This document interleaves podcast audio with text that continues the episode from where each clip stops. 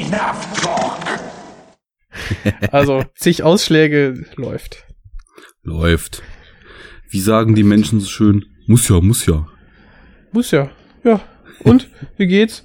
Ja, Es geht. scheiße, aber muss ja. Ja, äh, Läuft. muss ja, muss ja, ne? Muss ja. Ja, sehr gut. Wo bist du denn gerade? In Düsseldorf. Hm. Ach, hättest ja fast vorbeikommen können, Junge. Hm, Ich bin ja vorhin an Dortmund vorbeigefahren. Und auch an Bochum. Ach, du kommst aus Bochum. Mhm. Ich dachte aus Dortmund. Ich Ja, äh, Spack da. äh, äh, weiß, wäre ich allein gewesen, hätte ich sofort gemacht. Aber ich war mit einem Kollegen im Auto. Ach so. nein, nein, ich verzeih dir. Alles gut. Okay, unsere Beziehung ist nicht sofort kaputt, bevor es überhaupt losging.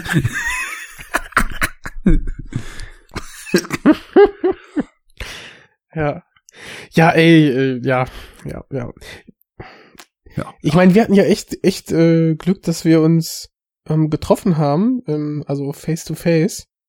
Ähm, ich bin mal gespannt, wie es ist, Leute über ja Skype, Skype kennenzulernen. Ja, Ne? ist witzig. Also ich, äh, äh, bei mir war das ja mit vielen Leuten so aus der Podcast-Szene, dass ich die quasi erstmal so in Schriftform kennengelernt habe. Als Kommentator in deren Blogs und so, noch lange bevor der eigene Podcast überhaupt gestartet war. Hm. Und dann war es selbst durch diese schriftlichen Kommentare in irgendwelchen Discuss, Kommentarspalten oder Blog-Einträgen, dass ich irgendwann schon das Gefühl hatte, das ist so, als würde man die schon kennen. Und dann war es schon irgendwann so, das dicke Ding mal über Skype zu quatschen. Gerade so mit der Second Unit Fraktion. Und das war auch total krass, weil ich auch mit Tamino so das Gefühl hatte, wir haben wirklich, also wenn man das ausdrucken würde, was wir im Netz so in Schriftform diskutiert haben, das wäre ja ein Buch und nicht gerade ein dünnes. ja, da reichen sieben Siegel nicht. Nee, auf keinen Fall. Ja, und äh, da hatten wir irgendwie auch so das Gefühl, eigentlich kennen wir uns schon. Und es war dann auch beim Quatschen so, dass man irgendwie auf so eine ganz absurde Weise echt schon so das Gefühl dafür hatte, wie der andere tickt und wie er auf Ja. Sachen reagieren wird und antworten Ja, wird und so weiter. Schon cool. Ja. Und Scheiß dann- auf alle anderen Gäste, du bist der liebste Gast. ja. Ja, ey, äh, das, äh, ja, die sind doch immer ein, immer ein Highlight, wenn ihr dann da irgendwie zusammen quatscht, ey, das ist, das merkt man auch. Also ihr hattet wirklich, ja, es ist, es ist wirklich so, als äh, würdet ihr euch wirklich schon lange kennen, ne? Ja, es fühlte Also- sich auf jeden Fall so an und ich glaube, das hat man auch gehört. Ich meine, ich habe Ja. ja jetzt, ich muss auch mit Tamino jetzt endlich mal wieder nachlegen, weil ich meine, wir haben drei sehr, sehr ausführliche Podcasts zusammen gemacht, aber mittlerweile auch dann schon irgendwie in, ja, in, im Zeitraum von zwei Jahren. Also da würde eigentlich auch deutlich öfter was gehen. Hm. Nur, äh, da muss man ja, wie das so ist, ne? Man muss ja selbst mit der Stammbesetzung schon hinterher sein. Und mit Gästen ist es natürlich dann erst recht so eine Sache. Naja, Ja. aber Ja, nun sind wir hier. Ja. Ja, jetzt sind wir da. Was machen wir hier denn jetzt eigentlich? Hast du dir da mal was überlegt? Hast du da mal was vorbereitet jetzt? Ich was vorbereitet für den Talk? Bist du wahnsinnig? Willst du mal die Begrüßung machen und willst du mal die Hörer aufklären, was das hier eigentlich ist? Ja, hallo, liebe Hörer und liebe Hörerinnen oder liebe Hörerinnen und liebe Hörer. Die Ehe für alle ist da und auch der Enough Talk, die neue Sendung mit Arne und mit mir, dem Jens. Ähm, ja, wir haben gedacht, ach, es ist schon wieder viel zu lang her, wir haben Bock zu sabbeln, wir müssen irgendwas bereden. Wir wissen selber noch nicht genau was, aber es, es ist Zeit. Wir Es müssen, wir müssen Zeit. reden. Es ist Zeit. Also mit der Begrüßung, das läuft bei dir auch schon, merke ich, ne? Nur das, das, das Geile ist ja immer, wenn man so eine richtige Anmoderation macht, dann entspricht das ja eigentlich selbst schon nicht unserem Format. Wir müssen eigentlich so, so rein smoothen. Das, da sind wir ja auch schon bei. Hm. Soll, soll ich nochmal versuchen? Nö, du hast das gut gemacht, aber äh, ich, ich finde, man muss auch nicht, man muss auch nicht alles durchstrukturieren, ne? Das weißt du ja auch. Ja, erstmal, erstmal, erstmal eine Runde chillen. Genau. Man hat ja genug Stress, ne? Mann, Eben, Alltag. den muss man sich nicht auch noch im Podcast machen. Deswegen nehmen wir auch nur einen Podcast auf, wenn das passt. Und deswegen äh, chillen wir auch beim Podcast aufnehmen. Ich hoffe, du hast dich jetzt in eine Körperhaltung begeben, die mindestens 45 Grad von der Senkrechten abweicht, wenn nicht 90. Warte mal, 90 Grad von der Senkrechten? Nein, nein, 45 Grad ist, das passt ja. Hm? Okay, man muss nämlich flezen, wenn man enough talkt. Den Fehler habe ich bei den ersten Folgen gemacht, da saß ich noch am Schreibtisch. Ja, bist ja auch in der Masterarbeitsphase, da ist das erlaubt. Ja, fataler Anfangsfehler. Ja, aber So. wir haben alle, wir haben, ich meine, ich habe Anfängerfehler auch vor zwei Folgen noch gemacht. Ne? Plötzlich ist die Spur im Arsch. Und heute habe ich mich schon Ja. wieder nicht gegen gehört. Knack ich bei dir? Wenn ich jetzt Ja sage, nein, alles gut. Sehr schön. Ja. Ja. Das Einzige, was knackt, ist mein Wippstuhl von Ikea. Das ist gut, denn wir brauchen ja schließlich potenziell laute Sachen. Also ich greife hier zum Beispiel mal in die Oliven und snack mir eine. Äh, an der an der Stelle äh, schöne Grüße an den Nerd Talk. Ne? Ich dachte, da ist man nur äh, Schokopizza. Hm.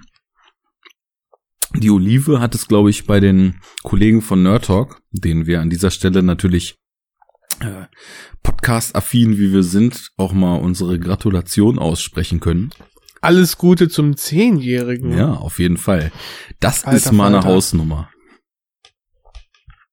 Wirklich. Also gut ab. Muss man erstmal hinkommen, ey. Ja, vor allem, ich find's ja, ich find's ja immer wieder überwältigend. Jetzt nicht nur Nerd Talk, obwohl das bei denen ist die, ist die äh, Konsequenz und die Regelmäßigkeit natürlich auch echt heftig, aber auch generell. Beängstigend. Hm? Beängstigend gar. So, ja, Ich meine, jede Woche, oder? Also ich bin ja, ich muss zugeben, bin nicht so ein, ich bin nicht ein Hörer der ersten Stunde. Aber seitdem ich sie ähm, so auf dem Schirm hab, jede Woche eiskalt. auf jeden. Und äh, außer wenn mal einer im Urlaub ist oder so, was selten passiert, dann gibt's Mhm. auch echt äh, da immer eine Sendung. Das finde ich schon krass, wenn man selber schon struggelt, hier einmal im Monat irgendwie was rauszubringen und dann noch nicht mal auf die Reihe bekommt, sich ein Thema zu überlegen, sondern einfach das Mikro anschaltet. Aber äh, da, da, da erspielen wir uns auch gerade. Nochmal so in zweiter Instanz, nochmal so ein, so ein äh, geschärftes Profil, würde ich sagen. Mhm. Die letzte Sendung war übrigens illuminiert. Ist dir das aufgefallen? Illuminiert? Ja. Ähm, durch wen? Durch Oder die was? Veröffentlichungszahl. Das war auch die Nummer 23. Ach, ah, okay. Äh, nee, ist, die, die, ich, ich finde, das ist Quatsch. Ja, und weißt du, äh, die 23, ne? Die Sendung war Ja. gesteuert von der New World Order. Deswegen hat es auch dazu geführt, dass noch über solche von der New World Order zur äh, Mind Control der hörigen Schlafschafe eingeführten Sachen, wie zum Beispiel Transsexualität, noch fleißig diskutiert wurde. Ah, ja, ja. Aber ich, ja. Ähm, wir haben ja dazu aus, aufgerufen, auch gerne mal ähm, Fragen und Anregungen ähm, zu stellen. Und äh, ja, das wurde auch getan. Und äh, zwar sehr ausführlich. Und ich muss ganz ehrlich Ja. sagen, ich habe mich da auch einfach mal so ein bisschen fröhlich grinsend und beobachtend zurückgelehnt und habe euch da einfach mal machen lassen, weil ich ich war argumentativ äh, so teils bei dir, ab und zu dann auch mal beim der Familienpapa war es, ne? Genau. Ja, beim Familienpapa. Und äh, irgendwie hatte ich das Gefühl, ich, ich kann da eh gerade nichts beisteuern, was nicht irgendwer von euch auch äh, ausspricht. Und fand es irgendwie total geil, dass so eine Diskussion mal so eine richtig krasse Dynamik entwickelt hat. Und jetzt muss ich natürlich die Einschränkung machen, bei der nicht ich selber in dem Blog oder Tamino Mut beteiligt waren. Sondern äh, dass das mal so ganz von vorn losging. Props auch nochmal an Lydia, ne? Die ist ja auch fleißig am Kommentieren, auch äh, große Ja. Klasse. Mhm. Ja, und äh, so, so geschieht es. Ne? Die Hörer kommen auf enoughtalk.de, sagen, was Sache ist und ja, Ich, also ich muss auch sagen, äh, mir hat das auch sehr gefallen. Und ähm, ja, also man hat dann gemerkt, äh, dann ist die äh, Diskussion ein bisschen zerfasert, hat sich woanders hin bewegt. Ganz so, wie es sich für den Enough Talk gehört. Also, genau, genau. Wir sind ja für alles offen. Und ähm, ja, ich, ich, ich frage einfach mal ins Blaue. Was hast du denn bezüglich dieser Offenheit vielleicht heute im Gepäck? Wovon können wir den Hörern erzählen? Mm. Bezüglich jetzt der gesehenen Filme oder Transgender? nee, Transgender haben wir genug durch erstmal. Äh, mhm. Da können jetzt. Ich will ja nichts, nichts vorweggreifen für eventuelle Folgen. Ja. Ähm, ich habe nach unserer kurzen Netflix-Diskussion ähm, habe ich angeregt, ähm, ja, The Invitation zu sehen mit ja. meiner Freundin und ihrer Mutter und ja, das haben wir getan. Guter Scheiß. Habe ich noch nicht geguckt, aber ähm, Ach so, hä? Ich dachte, du hättest sie gesehen. Nee, ich habe letztens nur gesagt, dass der auf Netflix ist. Ach so, okay. Ja, das war jetzt natürlich geschickt. Hat er mich hier schönes offene Messer rennen lassen. nee, du kannst doch gucken, was du willst. Da hab ich doch nichts ja, ja. zu tun. Nein, nein, alles gut. Ähm, ja, ich, ich würde dann ich würd ein bisschen was über Invitation erzählen. Würde mich dann kurz halten, auch äh, jetzt irgendwie nicht spoilern und so. Ja, äh, mal wieder ein bisschen Roundup-Material. Genau.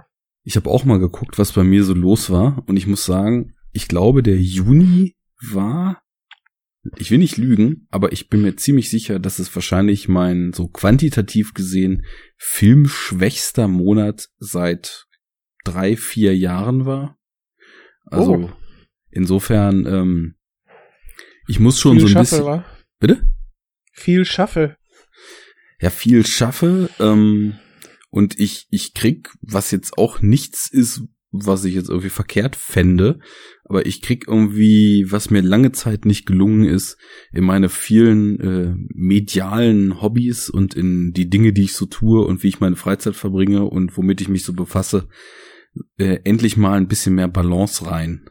Also ich habe nicht viele, äh, nicht wenig Filme geguckt, weil ich sonst nur arbeiten musste. Also ich habe mhm. so auch ziemlich viel geknüppelt. Das äh, steht außer Frage. Das hat auch ganz gut gezehrt.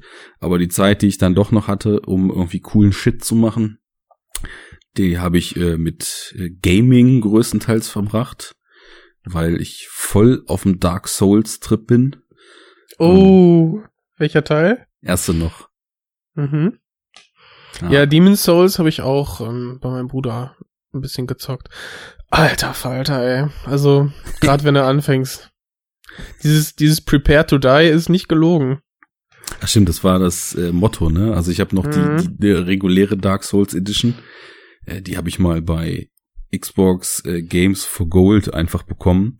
Und da wusste ich so ein bisschen um den Ruf. Hatte auch, glaube ich, einen Podcast mal zu dem Spiel gehört. Ich glaube, das war bei Play Together ähm, die auch dann erzählt hatten, ja, wie frustrierend es sein kann und wie wie äh, rewardend es aber dann auch im Gegensatz sein kann. Als ich das mal so ein bisschen angefangen habe, ich gar kein Land gesehen. Ich habe mich halt auch immer für so einen recht schlechten Gamer gehalten, weil ich halt auch bei einfachen Spiele super oft draufgehe und so weiter. Und ich weiß gar nicht, wie ich da letztens drauf gekommen bin. Ich hatte mir irgendwann dann noch mal, also ich, ich hatte beim ersten Versuch echt den falschen Charakter genommen, weil ich bin halt so jemand, ähm, du kannst ja am Anfang so, so zehn verschiedene Figuren auswählen und mhm. die haben halt so verschiedene Skillsets. Und ich habe mir da irgendwie eingenommen, der halt echt zum Anfang, glaube ich, richtig scheiße war.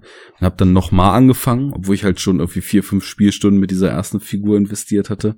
Ja, ist ja nix, ne, bei Dark Souls. Ist eigentlich. auch wirklich nix, ja. Ich bin jetzt schon bei 44 mit dem zweiten Spielstand halt und äh, bin noch nicht mal annähernd irgendwie in Regionen, dass man sagen könnte, man hat einen Großteil des Spiels geschafft.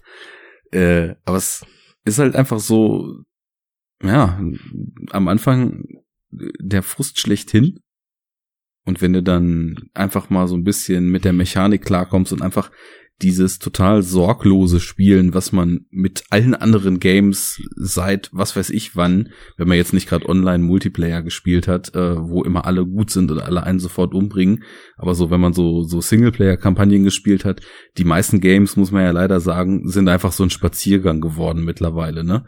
Das ist nicht mal mehr so, dass wenn Endboss kommt, dass man denkt, oh, fuck, das äh, das wird heftig, sondern ja, kommt ein Boss und dann stirbst du einmal, analysierst, wie der sich bewegt und dann machst du ihn mal zweimal platt halt, ne? Und Oft, bei. Dark Souls ist das anders. Aber wenn man erstmal dahinter kommt, dann äh, ist das also so die, die, der emotionale Impact, den man daraus zieht, der übersteigt das, was ich bei anderen Games in letzter Zeit so hatte, um ein Vielfaches. Also Mhm. allein schon der Schiss, den man hat, wenn man durch einen Nebel geht, hinter dem in der Regel ein Endboss ist. Das ist echt so, du, du, du überlegst halt teilweise, oder ich zumindest, minutenlang, ob ich da jetzt durchgehen soll oder ob ich das ganze Level nochmal zurückgehe ähm, und dann vielleicht einfach nochmal durch die ganze Welt laufe, Feinde kille, Seelen sammle, noch ein bisschen auflevele und dann zu dem Endboss gehe. Also, das ist schon Ja, heftig. oder, oder halt schnell zurück äh, ans Bonfire, Seelen abgeben und dann dann los, dass man, wenn man sie verliert, dass es nicht ganz so schmerzt. Ja gut, es muss natürlich irgendwas haben, wofür sie, also ich weiß nicht, war das bei Demon's Souls so, dass man die da lagern konnte? Oder? Ähm, bist dann ja da in diesen Nexus gegangen, da konntest du dann ja aufleveln, aber die Mechanik war eigentlich gleich, also du Okay. musstest deine Blutlache berühren, ähm, um die dann wieder aufzusammeln, wenn du Okay. gestorben bist. Die ist mittlerweile so ein, so ein, so ein grüner Ball, also du siehst Ja, auch genau. Blutlachen, ne, aber, ja. Aber du, ich meine, du brauchst ja halt immer genug, um zu leveln. Ja, Wenn nicht ja. genug hast, kannst du mit denen ja, gut, kannst ja Items kaufen oder so. Ey, wie- Ja, ich, also ich hab auch eigentlich Bock auch mal so diese Dark Souls ähm, Trilogie dann vielleicht auch mal anzuspielen, aber boah, ich habe noch so viel, also der Pile of Shame der Games, die ich hier liegen habe, ist äh, okay, nicht ganz so groß wie Pile of Shame der Filme, die hier noch eingepackt rumliegen, aber ja, es sind auch noch einige, so Ja. LA Noir und Red Dead Redemption. Scheiße, ey. da, gut, da kannst du auch überall, also mächtig Zeit einplanen. Jo.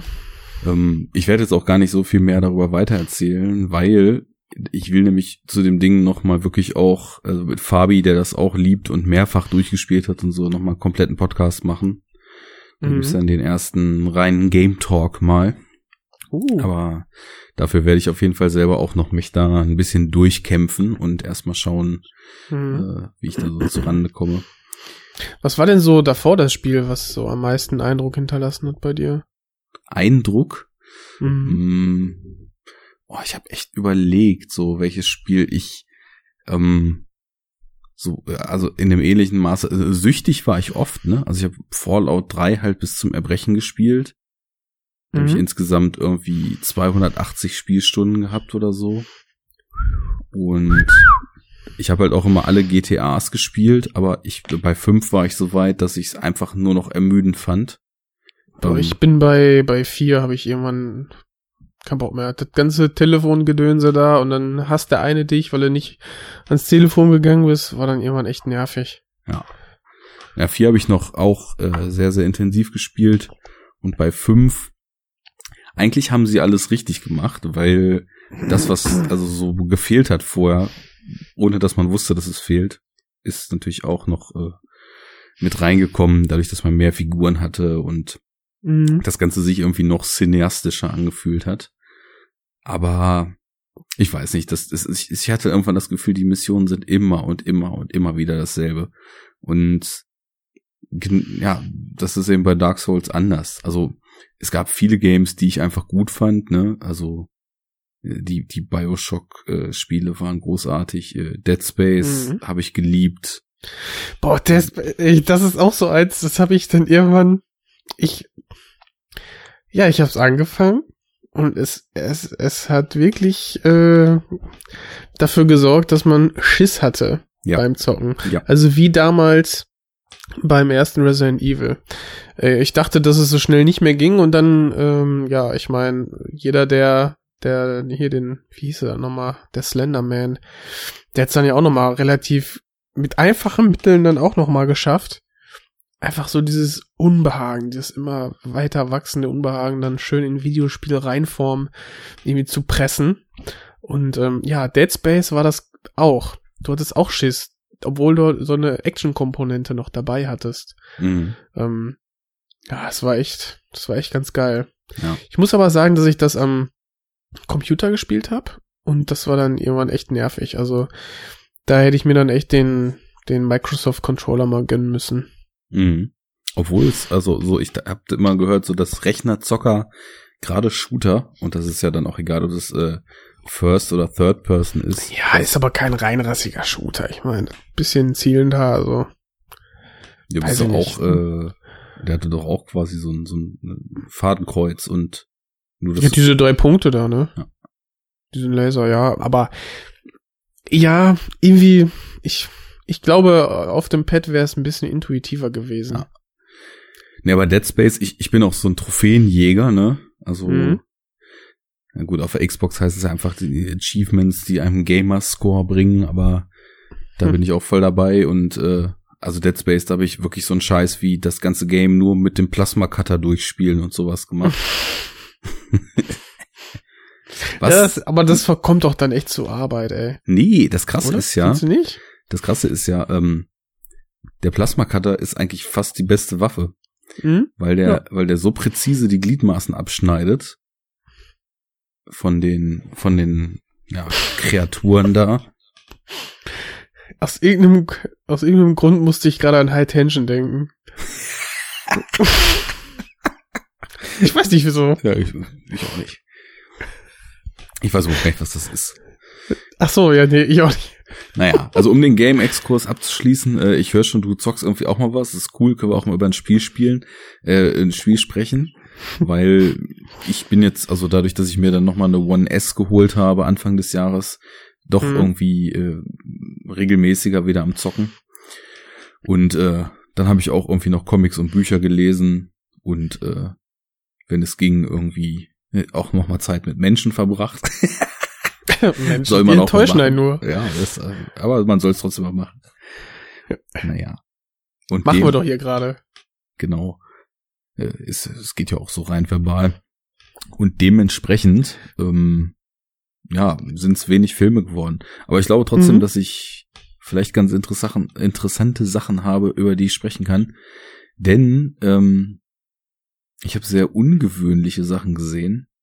Hm? dadurch, dass ich in Kassel auf der Documenta unterwegs war und da auch von teilweise eher so Kunstfilmen, so Screenings waren und äh, auch von so chinesischen Dokumentarfilmen. Dann kann ich ein bisschen was drüber erzählen. Ansonsten ein paar Sachen, über die wir noch sprechen wollen oder über die ich in der Superhero Unit gesprochen habe. Der Spawn. Oh ja. Hölle, Hölle. Also, da hat der Film, der ja genau das transportiert, was äh, die, der Protagonist doch erfahren hat. Ich weiß gar nicht, worüber du dich da aufregst. ja, es ist die pure Qual, ne? Ja. Optimal umgesetzt. Finde ich auch. Also uns fällt schon was ein, würde ich sagen. Und Ja. äh, ich gebe dir jetzt einfach mal die Bühne und sage, Ui. Dude, leg mal los mit The Imitation. The Invitation, ja, ähm, das ist so ein ähm, Film, den man auf Netflix äh, schauen kann aus dem Jahr 2015. Und ähm, ja, es geht im Prinzip darum, dass eine äh, passend zum Thema, wie abgesprochen, dass Menschen, die sich schon sehr lange nicht mehr gesehen haben, plötzlich das äh, Gefühl haben, äh, ja, lass uns doch mal die sozialen Geflogenheiten wieder aufnehmen und äh, uns mit den alten Freunden treffen. In der Tat ist es so, dass es schon zwei Jahre her ist, ähm, als sich diese große Freundesklicke das letzte Mal komplett gesehen hat. Und ja, sie werden eingeladen von einem Pärchen. Und ja, so nach und nach entblättern sich dann die ähm, sozialen Beziehungen innerhalb der Gruppe. Und ähm, ja, es wird klar, was in der Vergangenheit so ein bisschen gelaufen ist. Und ähm, ja, auch ein die Zeit, die in den zwei Jahren vor, vorübergestrichen ist, haben besonders auch die beiden Gastgeber nicht, ähm, es ist an den beiden Gastgebern nicht spurlos vorübergegangen. Und was da in den zwei Jahren passiert ist, soll auch Thema des Films werden. Und ja, ich habe den gesehen, weil ähm, wir haben ja letztes Mal über diese Arthouse Netflix Originals ja gut, Arthouse ist es nicht, ähm, diese Independent-Produktion gesprochen. Mhm. Und da ist das auf jeden Fall ein, einer dieser Filme, die auch bei mir schon auf der Watchlist standen und dachte ich, okay, dann I'll give it a try und dann, äh, ja, haben wir den mal reingelegt und dann mal geguckt. Und Aber äh, Netflix Original ist der doch nicht, oder? Der wurde doch auch im Heimkino von, ich glaube, Panda Storm released. Ui, ähm, weißt du das denn nicht? Kannst du das, das jetzt hier nicht mal schnell zum Besten geben? Das weiß ich nicht. Ich könnte mal starten und gucken, was da steht. Nee, ähm, dann kriegen wir Copyright. Also ich weiß, dass wir, ich, genau, ich weiß, dass wir den ähm, halt in dem Atemzug besprochen haben. Aber ob der jetzt dann dieses wirklich Original ist, ähm. Will ich ich glaube es nicht, nicht weil nicht es gibt den auch auf Blu-ray und so weiter. Und das ist ja, also zum, na gut, äh, bei Better Call Saul und so weiter ist es auch so. Aber ist ja nur auch völlig egal. Also auf jeden Fall ein Film, der äh, auch wenn er jetzt nicht exklusiv auf Netflix ist, recht schnell auf Netflix gelandet ist. Und ich glaube, das war der Aufhänger, ne, dass wir gesagt hatten, dass sie sich so verschiedene kleinere Filme recht fix äh, sichern und dann. Genau, also war halt einer dieser Independent-Dinger. Ähm, du hast äh, wo guckst du denn dann nach, um zu sehen, ähm, wie die Verleihrechte da aussehen? Also wir haben ja drüber gesprochen, dass voraussichtlich, wenn Netflix Original draufsteht, dass es halt kein DVD und Blu-ray Release hat, ne? Also so kann man es ja schon mal ausschließen. Ja, wobei das halt nicht immer der Fall ist, ne? Also mittlerweile wird's, glaube ich, bei Filmen, wenn die dann international exklusiv so die Netflix-Rechte dann, wenn die sich die, die sichern, da wird es, glaube ich, schon so sein, dass man da keinen Heimkino-Release findet, aber sowas zum Beispiel wie eine AMC-Serie, die in Deutschland als äh, Netflix Original Series sogar, also jetzt mittlerweile auch mit Einblendung in der dritten Staffel, halt Better Call mhm. Saul, da läuft, die, die, da sind ja immer noch so Kombi-Deals, so, dass dann da irgendwie auch noch Sony mit drin hängt oder was und dann äh, das auf Blu-ray noch rausbringt. Ja, oder jetzt zum Beispiel House of Cards oder so. Die Serie, die gibt's ja auch auf Blu-ray. Die ist ja auch, äh, also da war in der Produktion auf jeden Fall auch äh, Sony Pictures Home Entertainment ziemlich stark involviert noch, obwohl die halt von Netflix in Auftrag gegeben wurde. Mhm. Aber deswegen, ich glaube, je nachdem, wer da noch mit drin hängt, ähm, bei den ganz neuen Sachen, da machen sie es halt alleine jetzt. Und äh, teilweise waren das noch so, so gescherte Rechte. Aber ist egal, erzähl mal vom Film. da bin ich gespannter, weil ich habe immer nur mitgekriegt, dass der ziemlich gut sein soll und äh, dass er wohl recht unerwartet irgendwann beginnt, ziemlich hart am Schlappen zu drehen. Und das sind die zwei Infos, die ich zu dem Film habe. Also ich möchte nicht ins gleiche Horn blasen, ähm, dass er ziemlich gut sein soll. Aber bei deiner zweiten Aussage mit dem, mit dem am Schlappen drehen, ja, stimmt. Ähm, ich finde, der wirkt so ein bisschen so, als hätte man einen Kurzfilm einfach auf eine, ja, normale, normale Kinolänge dann erweitert. Und das ist, ja, ein bisschen, ein bisschen schade. Also man hat, ähm, da das jetzt ja spontan ist, habe ich jetzt nicht weiter äh, Hintergrundinformationen zusammengekramt. Aber ähm, diese 100 Minuten füllt er eben nicht ähm, mit Leichtigkeit. Muss ich leider sagen. Also ich finde, die, die ersten 20 und die letzten 20 sind richtig stark. Äh, und ja, der Mittelteil, die Stunde, die kann sich mal ein bisschen ziehen. Leider. Ähm, es ist nicht so, dass man sich da jetzt durchlangweiligen würde oder so. Das, das auf gar keinen Fall.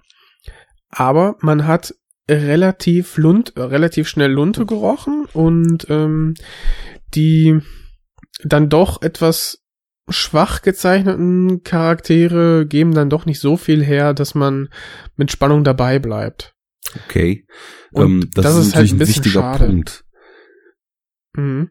Ich, ich muss nämlich zum Beispiel, also bei diesem Setup, was du jetzt so beschrieben hast, Freunde, die sich lange nicht gesehen haben und äh, dann zusammenkommen zu so einer Dinner-Situation oder vielleicht wusste ich das und du hast es jetzt nicht gesagt, aber das ist irgendwie so mein meine mein Bild, was ich da vor Augen habe. Das ist alles richtig, ja, ja. Das erinnert mich irgendwie total an so mehrere andere Filme sogar. Und zum einen ähm, hast du vor ein zwei Jahren kam der raus, äh, gibt's auch eine schöne schöne Heimkino-Edition von. Hast du Coherence gesehen? Nein, leider nicht. Ähm, aber das ist auch einer der Filme, die auch schon länger ähm, so in der ja in gewissen Internetsphären so rumgeistert, dass man gehört hat, hey, der, ist, der soll ja gar nicht schlecht sein. Ich habe auch schon ein Detail erfahren in der ja, Berichterstattung eben, was ich vielleicht lieber nicht erfahren hätte. Das ist immer ähm, so das ähm, Problem mit solchen Filmen. Ja, ja. Und äh, aber das macht den nur interessanter. Also den möchte ich auch auf jeden Fall mal gucken.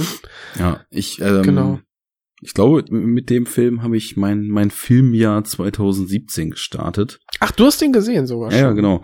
Äh, der mhm. ist auch äh, echt cool. Also ich ich rate und äh, nehme das ja auch immer auf dem Level wahr, wo ich meine, dass man dem Film damit auch äh, fair gegenübertritt, sagen wir es mal so. Und das ist halt ein extrem kleiner Film einfach, der quasi mit ganz klein oder mehr oder weniger eigentlich ohne Mittel äh, eine extrem coole Prämisse durchzieht und mhm. ähm, einfach mit dem bisschen, was man hat, anfängt rumzuspielen. Also da sind dann auch wieder viele Parallelen zum Beispiel zu dem Debüt von Shank Ruth Primer, der auch null oh. Kohle hatte und einfach über die Idee und äh, über das, was man mit Schauspielern machen kann, dann eben punktet. Und da ist es auch so. Und da treffen die sich ja auch so zu so einer Dinnersituation und du hast am Anfang so das Gefühl, ähm, ja, diese Figuren sind auch eher so Abziehbildchen und, und machen kaum was, was man jetzt nicht schon hundertmal gesehen hat. Aber dann beginnt der Film halt über das Setup, was ich jetzt dann auch einfach mal nicht ausspreche, ähm, ganz, ganz spannend mit diesen ja, anfangs doch eher stereotyp wirkenden Eigenschaften der Figuren zu spielen. Und ähm, darüber, dass man meint, sich in Sicherheit zu wiegen, die Figuren recht schnell durchschaut zu haben, äh, quasi so ein bisschen einen an der Nase rumzuführen. Und dadurch wird er eben super interessant. Und deswegen okay. muss ich da eben so dran denken. Mhm. Ja, ähm, das hört sich doch schon mal etwas spannender an als jetzt bei, bei Invitation, weil ähm, er spielt weniger mit den Figurenkonstellationen, als ich mir gewünscht hätte, beziehungsweise ist es schon alles sehr ähm, offensichtlich, möchte ich irgendwie sagen. Und mhm. ähm, ja, also da man, man merkt, also ich hatte das Gefühl jedenfalls, dass dass da halt ähm, so ein bisschen Zeit geschunden wird, um ja auf diese 100 Minuten eben zu kommen. Ne? Okay. Ähm, wie kann man sich das vorstellen? Hat man quasi so eine ganze Weile in dem Film erstmal so die Situation, dass einfach so ein Freundeskreis miteinander labert und sich die Situation dann so nach und nach zuspitzt oder ist da dramaturgisch äh, der ein oder andere Haken geschlagen, um aus dem Setting vielleicht auch noch mehr es, rauszuholen? Es ist, ich möchte mal sagen, es ist roh. Also man, man kriegt schon mit, äh, was, was versucht wird. Ne? Dann zum, da hat man zum Beispiel ähm, die, die Gastgeberin und der Hauptcharakter, die haben zusammen eine ja, eine, die haben eine gemeinsame Vergangenheit. Ähm, es sind halt, die sind halt nicht mehr aktuell. Also die haben jetzt aktuell neue Partner. Und ähm, ja, da gibt es dann halt auch so ein bisschen Backstory, die dann ähm, ja aufgeblittert wird nach einer gewissen Zeit. Und ja, da würde ich sagen, das ist so ein bisschen ein bisschen holpriger oder ich hätte es mir so ein bisschen entweder so ein bisschen in, intimer gewünscht vielleicht. Es ist ja, äh, man hat zwar Spaß daran, ne? Weil man merkt, ah, okay, interessant, so und so, die haben eine gemeinsame Vergangenheit. Aber es wirkt etwas holprig inszeniert. Es und fehlt die wenn, Raffinesse, oder? Ja, ja, muss man einfach so sagen. Also da hätte der erste Drehbuch-Draft wird es nicht sein, aber vielleicht der zweite. okay. Ich weiß nicht. Also, ja, Ähm, allerdings hat man halt auch wieder ein, ein, die, die Atmosphäre, die ich, wo, ich sage, okay, das ist eigentlich immer mit das Wichtigste für mich im Film, also einer der wichtigsten Sachen. Und gerade bei einem, ähm, wie soll ich sagen, Spannungs-, also Thriller-mäßigen Sozialstudie, so, ähm, ist die auch sehr wichtig. Ähm, die kriegt der auch hin, aber die entwickelt sich nicht wirklich. Weißt du, die ist nach 20 Minuten ist die da. Du hast dann echt eine, eine, eine These vielleicht, ne, wenn man schon ein paar Filme oder auch ein paar Geschichten einfach kennt aus Büchern etc., Videospielen, ich weiß nicht was.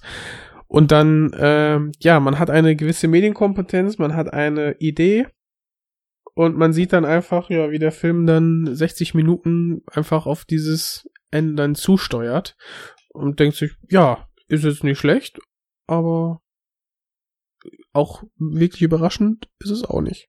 Okay. Was mich allerdings gefreut hat, ähm, ist, ähm, dass ich mal wieder John Carroll Lynch in einer schönen Rolle gesehen habe.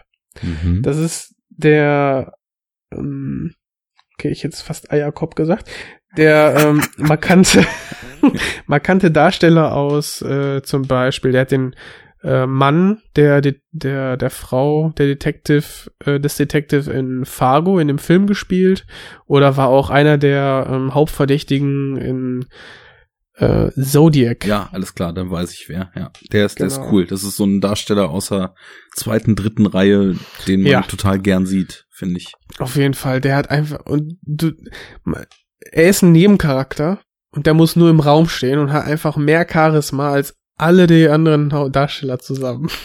Ja, das ist ja häufig auch einfach so ein Problem von, von, sagen wir mal, Filmen, die dann doch auf einem etwas kleineren Level agieren. Und da, da muss dann eben schon viel kommen, um ja so eventuelle Defizite in der Darstellung auszubügeln. Und wenn du dann in so einer Situation bist, wo eigentlich gerade so überwiegend, also tippe ich mal jetzt in Dialogen und so weiter, sich Situationen zuspitzen und du ja, vielleicht auch irgendwie Schlagabtausche und so weiter dann drin haben willst, da brauchst du halt echt Darsteller, die so on point da sind und die halt auch einfach Ja. eine Intensität haben, ne? Und vielleicht kommt das ja auch noch, ne? Also ich will den, ich will ja auch nichts Böses oder so, ne? Ähm, aber vielleicht ist es auch ein bisschen überspitzt dargestellt, aber wirklich, man merkt einfach den Klassenunterschied. Das, Mhm. das muss man einfach sagen. Und ähm, ja, aber Anfang und Ende sind nicht schlecht und ähm, ja, kann man machen, kann man machen. Er ist ähm, okay. Ich werde ihn trotzdem nochmal gucken. Also nach wie vor interessiert er mich und äh, wer weiß, ähm, weil, weil ich, ich bei sowas dann auch äh, den Vergleich gern suche, wer weiß, wie er sich dann Mhm. so im Vergleich zu zum Beispiel Coherence schlägt. Oder Ja, aber du hast gerade ja schon Primer in den Mund genommen und ich meine, Shane Carruth, ähm, also dieser Film, der hat, also man sieht einfach, dass der mehr oder weniger kein Geld hatte. Ja. Ne? Das, das schmeckt man. Man, man sieht, man sieht einen Film und man, man spürt quasi den, ja, Blut und Schweiß, die, äh, äh, was er quasi in diesen Film reingesteckt hat. Und Primer ist einfach mal, der ist schon alleine, alleine das Konzept, die Idee, das so durchzuziehen, ähm, dann in seiner Freizeit, ist einfach mal der pure Wahnsinn. Und ich finde, der Film ist eigentlich darf, also, wenn man Zeitreisenfilme mag, guckt euch den an. Mhm. Primer.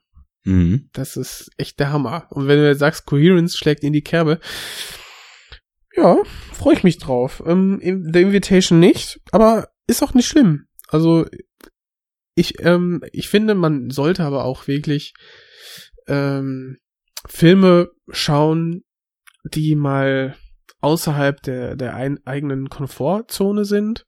Wenn man jetzt keine hat, dann ähm, ja, guckt man sowieso alles an, wa- was, wo man irgendwie mal was Gutes von gehört hat. Aber vielleicht auch mal was anschauen, wo nicht jeder begeistert ist. Weil da können entweder Perlen drin versteckt sein, oder man lernt einfach die guten Filme, die man sonst kennt, auch zu schätzen. Sowieso, ich, ich finde das ganz oft auch deutlich interessanter, sich einen Film mit einem vielleicht ungewöhnlichen oder mutigen Ansatz anzugucken Und der, der darf auch scheitern oder der darf auch nicht bis ins Letzte aufgehen.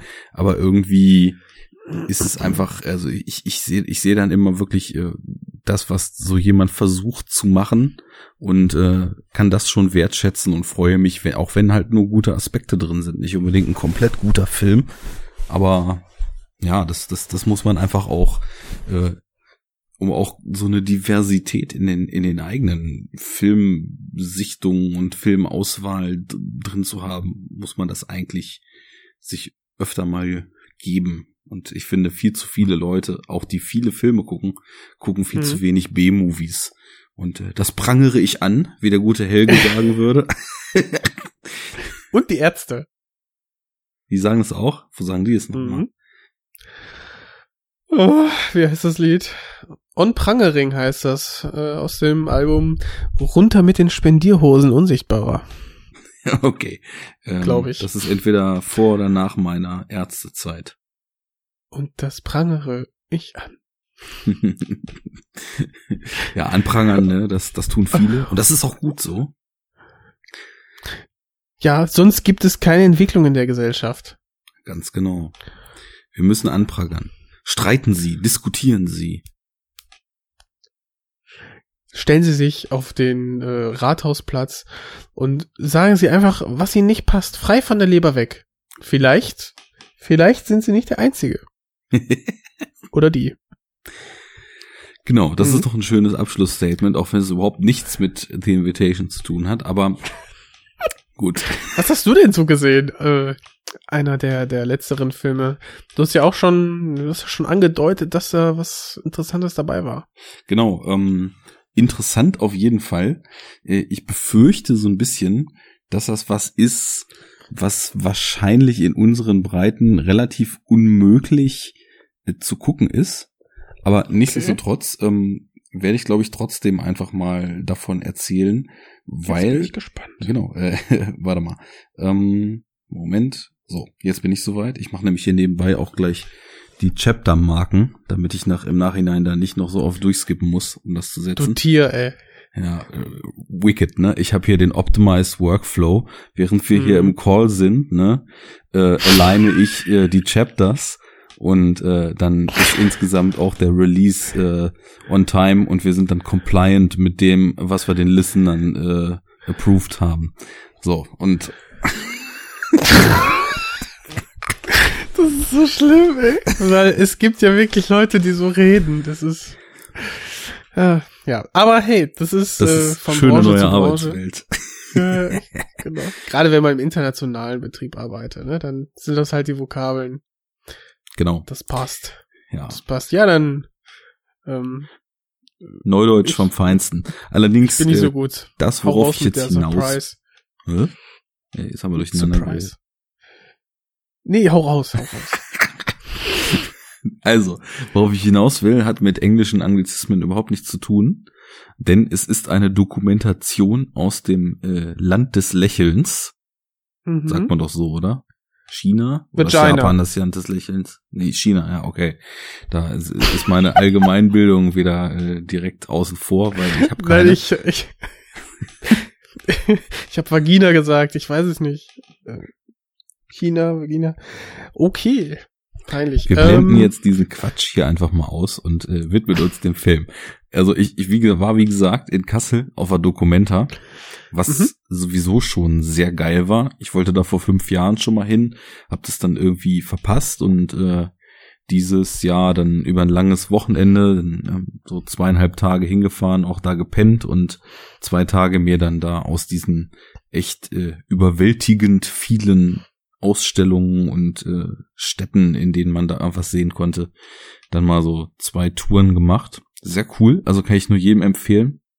Ähm, auch völlig unabhängig davon, ob man sich jetzt ins all, allgemein für, für Kunst oder speziell Malerei oder irgendwas interessiert, weil ich glaube, ich nehme einfach mal an, wenn jemand Podcasts hört, die sich irgendwie mit Filmen be beschäftigen und äh, da irgendwelche solche Hobby-Analysten äh, wie wir da versuchen, irgendwo in der Tiefe drin rumzustochern, dann ist man ja wahrscheinlich so drauf, dass man schon Bock hat, sich über Dinge Gedanken zu machen.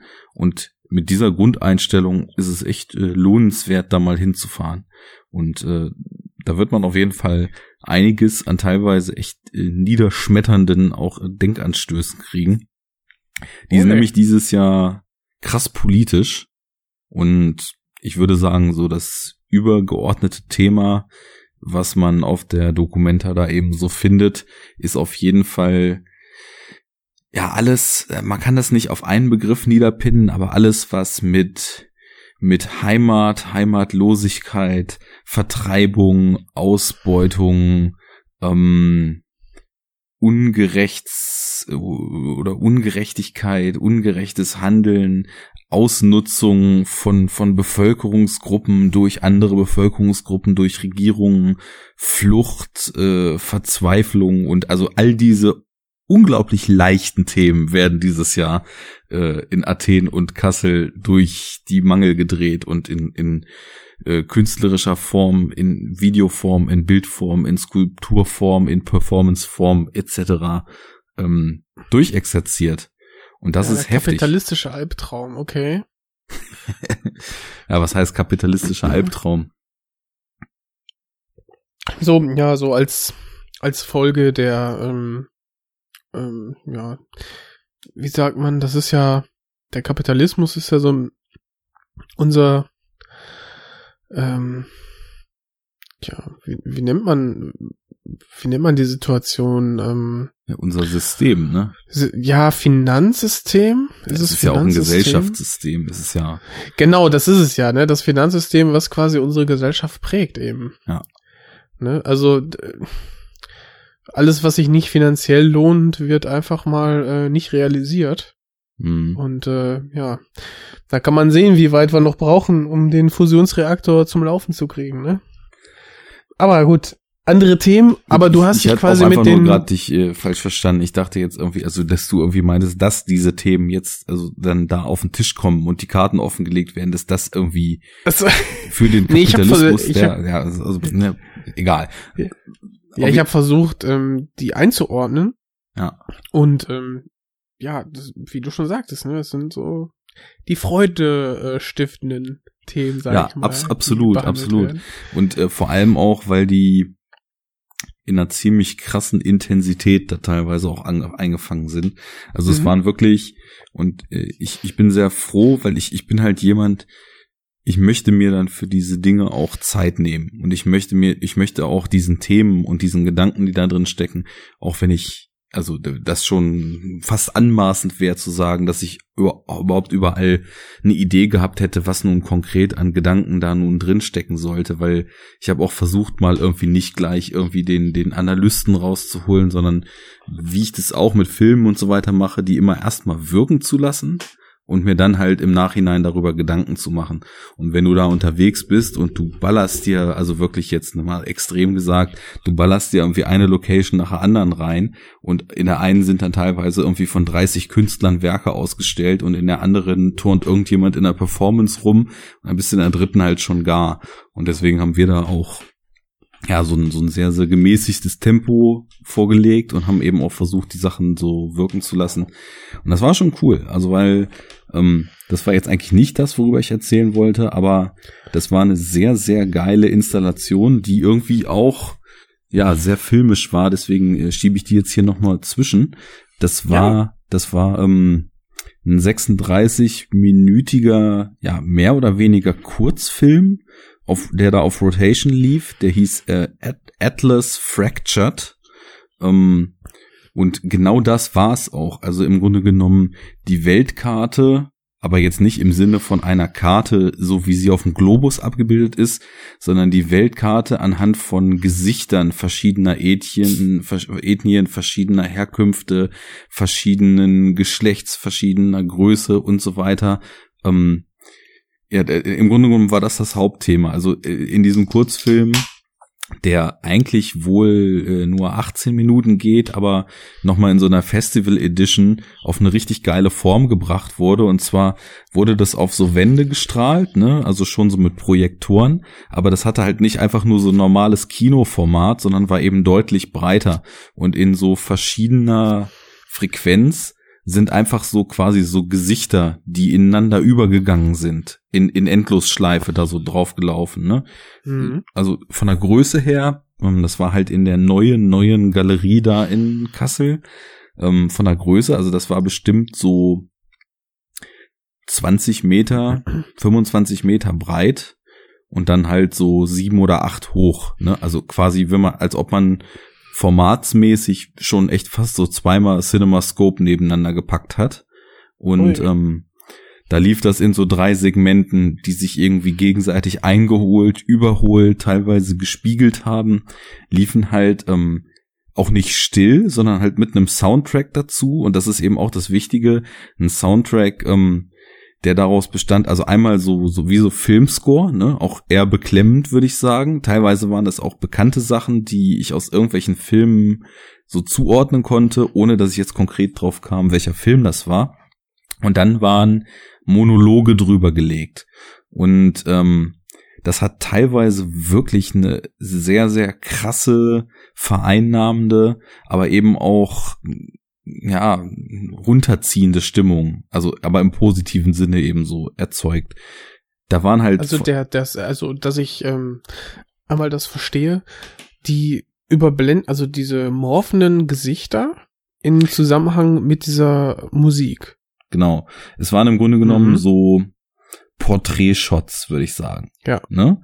Und ja, ähm, das war grundsätzlich so gemacht, dass also zwei Gesichter, die sich nicht gerade sehr ähnlich waren. Also mhm. jetzt äh, da wirklich ähm, der der äh, bärtige Rastafari von Jamaika äh, mit der zierlichen äh, dünnen Asiatin mit kurzen Haaren aus Japan so jetzt mal als Beispiel ne und mhm.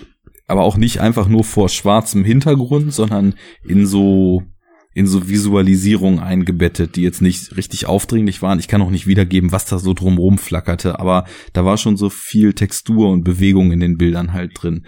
Und dann morfte das einfach immer so hin und her und ähm, das, das waren halt auch keine Standbilder, sondern es waren schon gefilmte Segmente und die wurden dann übereinander gelegt und dadurch, wie sich die Leute eben bewegt haben auf den Bildern, entstanden halt so ganz seltsame Hybride und du hast total so das Gefühl gehabt, diese ganzen, diese ganzen Schubladen, Stereotypen ähm, oder einfach nur typischen Bilder, die man zu irgendwas im Kopf hat. Ähm, mhm. Der, der oder der sieht so oder so aus. Menschen von hier und da haben dies oder jenes Merkmal. Und diese Schubladen, die wurden halt total krass aufgebrochen durch dieses System, ne? Weil. Ja, verlieren quasi an Bedeutung. Genau, das, das war nämlich auch genau meine Impression und äh, deswegen halt der Titel Atlas Fracture total gut gewählt, weil das, was man so als festgegossenen Atlas und festgegossene Welt so im Kopf hat, das wurde halt zerbrochen und in beliebiger Art und Weise neu zusammengesetzt durch diese Bilder, ne? Und das war super spannend. Und dann, dann waren aber halt auch teilweise wirklich Monologe, die einen so richtig zum Nachdenken angelegt haben noch darüber.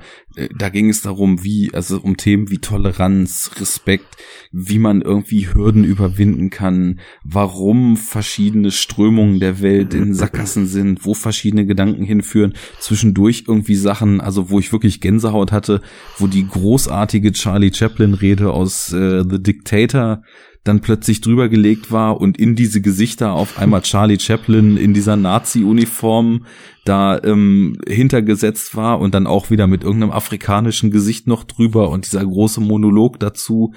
Ähm, das, das war wirklich krass und das, das da habe ich schon allein, das lief halt wie gesagt 36 Minuten.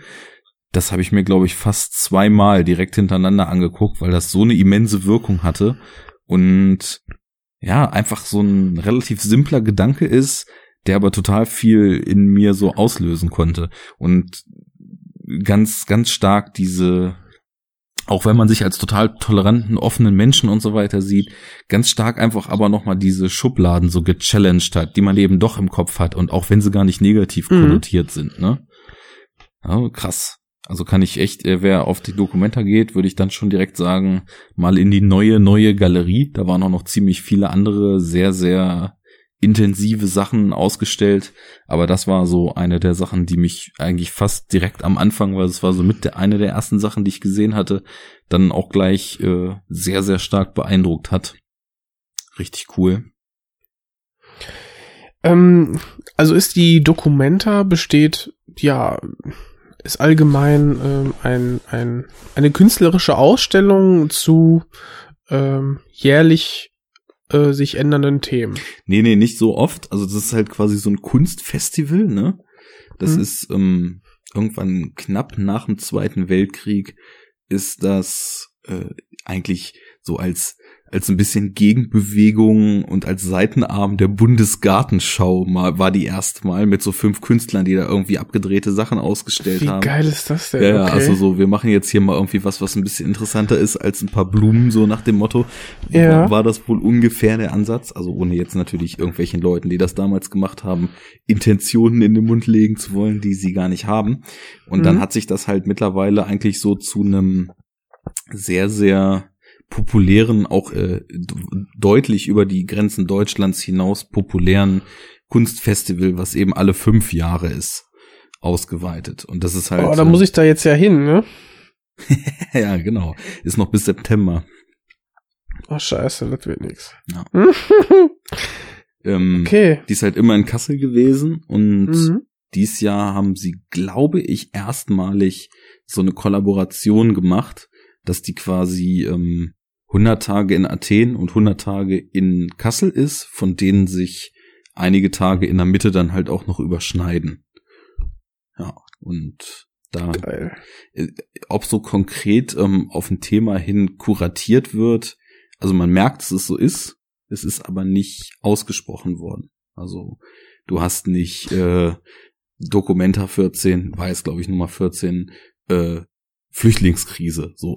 Nein, nein, aber ich meine, Kunst gibt ja eigentlich immer, ähm, ist ein Spiegel der Gesellschaft und ähm, klar, das, was in den letzten Jahren verhandelt wurde, äh, wird dann auch dargestellt, ne? Also das ist klar. Also ich ja. glaube, da muss, theoretisch muss da, glaube ich, gar nicht so viel kuratiert werden. Was es wird, definitiv.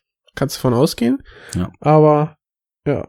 Erstens finde ich geil, dass du da hingefahren bist extra und äh, jetzt auch hier drüber berichtest. Ja, ich würde auch, ähm, glaube ich, echt, äh, ich kann auch gerne noch mehr drüber erzählen, weil ich würde auch echt Leute motivieren, da mal hinzufahren. Weil das Ey, so wie du gerade Gestauber gesprochen hast, ist, glaube ich, das gut angekommen, dass das ja ein sehr, sehr einschneidendes, ein sehr, sehr intensives Erlebnis war. Mhm. Definitiv. Kann ich mir vorstellen. Und die, und ganz Kassel ist dann auch im, in, ja, im Zeichen der Dokumenta gezeichnet, sage ich mal, ja. Also du gehst dann wirklich da durch die Innenstadt und gehst dann von Ort zu Ort, Museum zu Museum und Ausstellung zu Ausstellung. Kann ich ja, mir das so vorstellen? Da, genau, das du, es gibt halt so Pläne, ne? Und die Veranstaltungsorte, also viele sind auch so ein bisschen weiter draußen in so spezielleren Locations wie zum Beispiel der mhm. Kunsthochschule oder irgendwelchen Kulturzentren, die dann so eher so im nördlichen Teil der Stadt schon sind, was ein bisschen vom Kern weg ist. Aber so in der zentralen Innenstadt und Altstadt, da sind, also auf jeden Fall ist in allen Museen was.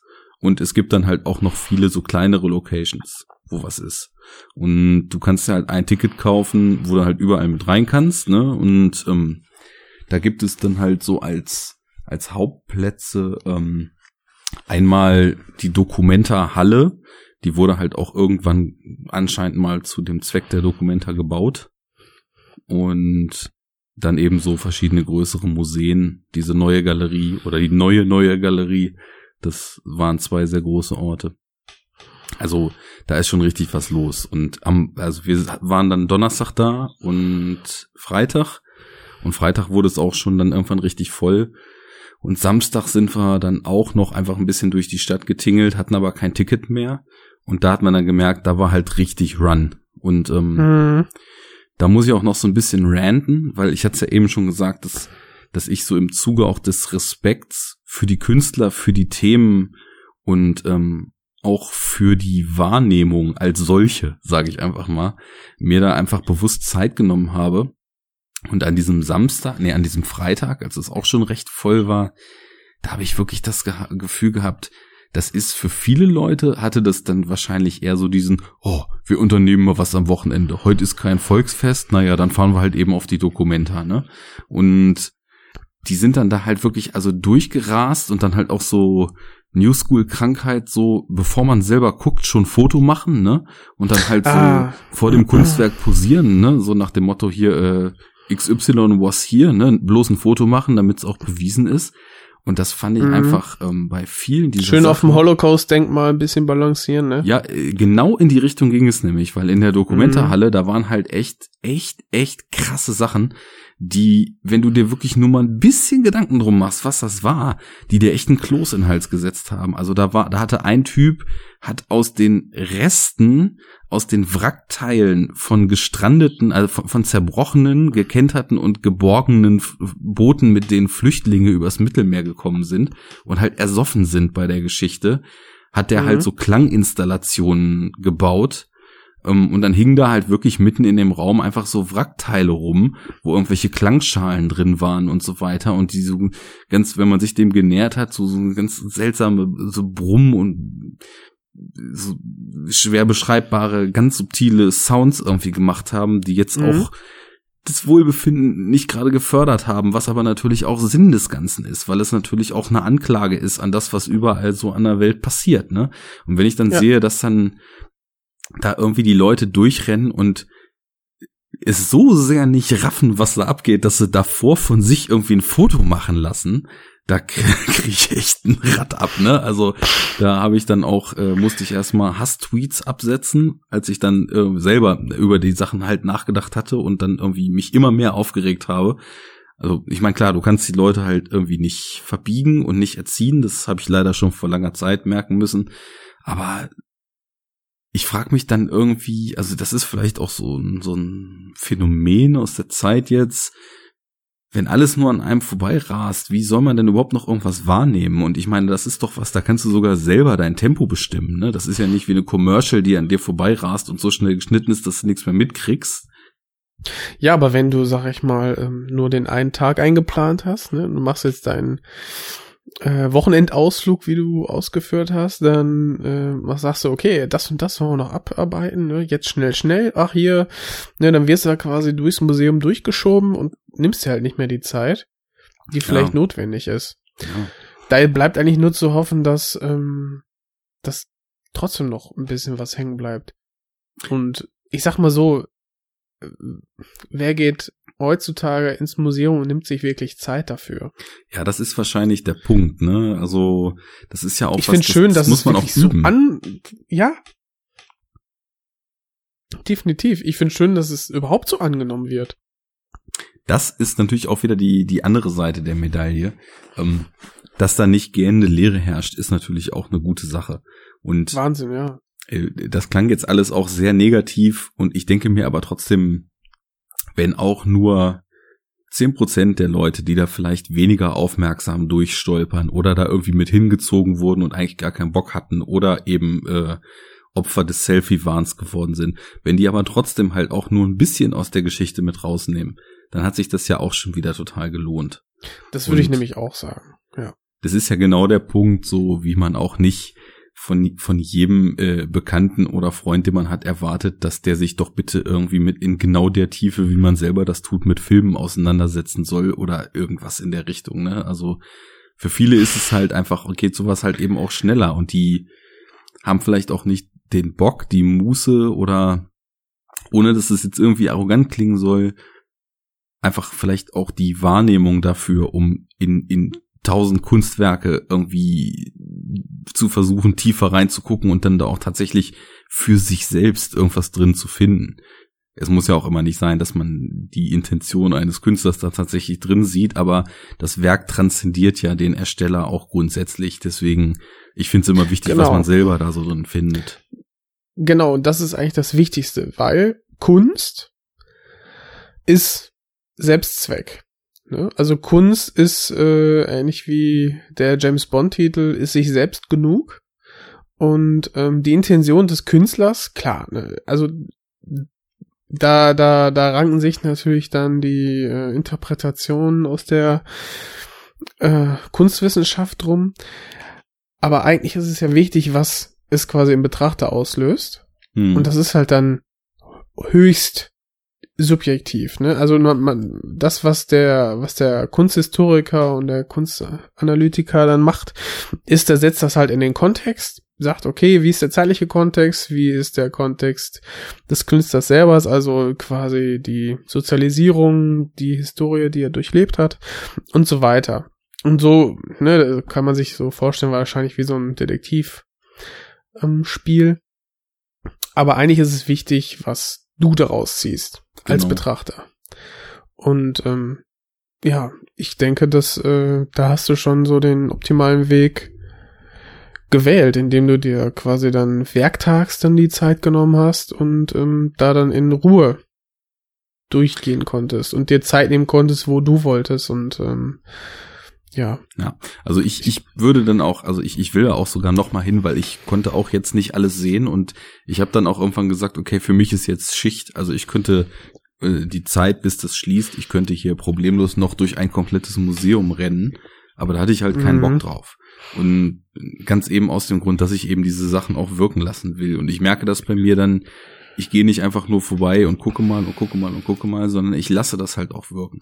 Also zum Beispiel in dieser ersten Galerie, wo ich halt dieses Atlas Fractured gesehen habe, da waren halt auch total, ja, bewegende Ausstellungen, wo einfach nur so Bild- und Materialsammlungen über ganze Wände angehängt waren. Und das ging halt von den Konstruktionszeichnungen irgendwelcher Langstreckenraketen über Bilder, die kleine Kinder irgendwo in Palästina gemalt haben, wo du dir nur denkst, Alter, ist die Welt kaputt, dass kleine Kinder schon mit Buntstiften solche Geschichten malen, wo du dann halt wirklich äh, so quasi den Gazastreifen und auf der einen Seite Israel und auf der anderen Seite äh, Palästina gehabt hast. Und dann ist da halt Krieg und dann liegen da halt Leute mit abgetrennten Köpfen und so weiter. Ne? Oh. Und das halt alles in so einer äh, siebenjährigen Krickelzeichnung, ne, die halt einfach so äh, krass gesagt. War die die- denn authentisch? War das ein Kind, was ja, da, da war hat? auch, also es ist, sowas kann natürlich auch irgendwie inszeniert sein, aber ich habe sowas auch schon mehrfach gesehen, dass aus so Krisengebieten so Kinderzeichnungen ganz, ganz, ganz morbide Charakterzüge in sich tragen, ne? Und Mhm. insofern, ähm, das ist dann nämlich auch was, die Wirkung, die das hatte und der Gedanke, der da drin steckt, da ist es dann zum Beispiel für mich total egal, ob das authentisch ist, weil es will mir ja was darüber erzählen, was für Zustände da herrschen und in was für Zuständen dort Kinder groß werden, ne? In solchen Krisengebieten, in Kriegsgebieten, wo Bürgerkrieg ist, wo du jeden Tag irgendwie damit rechnen musst, dass du irgendwie die Rakete auf den Kopf kriegst, weil du gerade im falschen Block gewohnt hast. Und äh, Das, das kann man sich gar nicht vorstellen, ne? wenn du mit diesen Gedanken quasi ähm, ja tagtäglich äh, leben musst und umzugehen ja. äh, verstehen musst. Ne? Und wenn du wenn du Glück hast, hast du dann ja noch einen Schulalltag. Ne? Also Mhm. Das kann man auch sich nicht vorstellen und deswegen fi- kann ich auch nur wieder betonen, so eine so eine Events und so eine Festivals, Ausstellungen etc., wie ich da jetzt erlebt habe, sind halt total wichtig, weil ich nehme da halt einfach ein Gefühl mit raus und diese Werke, die ich da gesehen habe, teilweise haben die es halt geschafft, mir ja so ein Gefühl zu vermitteln, was natürlich irgendwie der Realität nicht entspricht, aber was auf so einem emotionalen Nein, nicht deiner, Level, ne? ne, mich mich einfach noch mal mehr sensibilisiert dafür, wie viel Kacke eigentlich überall passiert. Mhm. Und äh, das ist schon echt krass. Und da, und wie du eben meintest auch, ne, was man selber draus macht, ist ja dann auch wieder die ganz andere Sache. Und jeder nimmt da auch verschiedene Gefühle mit raus. Das war halt auch total interessant, dann, als wir dann im Nachhinein diskutiert haben, wieso die verschiedenen Werke auf uns gewirkt haben und ich dann auch wieder gemerkt habe, dass bei mir zum Beispiel so ganz andere Sachen teilweise getriggert wurden als bei meiner Begleitung. Ne? Also äh, wir waren dann echt so teilweise verblüfft, wie es beim anderen ja dann doch ähnlich, aber auch wieder ganz anders ankam. Schon Mhm. echt stark gewesen. Und ich habe voll Bock, also hatte ich äh, Anfang des Jahres schon gekriegt, äh, weil ich da auch ein paar Mal im Museum war und da unter anderem auch irgendwie coolen Scheiß gesehen habe, von dem ich hier eigentlich auch nochmal erzählen müsste, weil das auch äh, sehr, sehr interessantes Filmprojekt war. Aber dazu vielleicht wann anders oder später, wenn wir jetzt schon auf dem Museumsfilm sind. Äh, ich habe einfach Bock gekriegt, mich, mich mehr mit sowas zu befassen. Ne? Und Mhm. das werde ich auch tun in dieser Zeit. Mal so den einen oder anderen Museumsbesuch einplanen. Genau. Mhm. Genau. Ja, kannst ja mal gucken. Also ähm, das Volkwang-Museum in Essen zum Beispiel hat durch eine sehr großzügige Spende für die nächsten, boah, für die nächsten einigen Jahre, also ich weiß nicht, ob es jetzt fünf oder zehn waren, ähm, freien Eintritt für alle. Geil. Ja, und da musst du ja erstmal reinziehen, ne, wo du denkst, oh geil, ey. Erstmal große Spende, ne? Das Ding wurde auch erstmal ähm, schön renoviert. Und ähm, ja, dann jetzt quasi noch freien Eintritt. Ist schon gut. Also, wenn man in der Nähe wohnt, sollte man tunlichst mal ähm, da reingehen. Ist aber ein reines, ähm, ja, Bildmuseum. Okay, stimmt nicht ganz. Da gibt's auch ein, zwei Skulpturen, aber größtenteils, sage ich mal, ist das rein, ähm, ja, ein, ein, ein, ein Bild, Öl auf Leinwand, Mhm. Museum.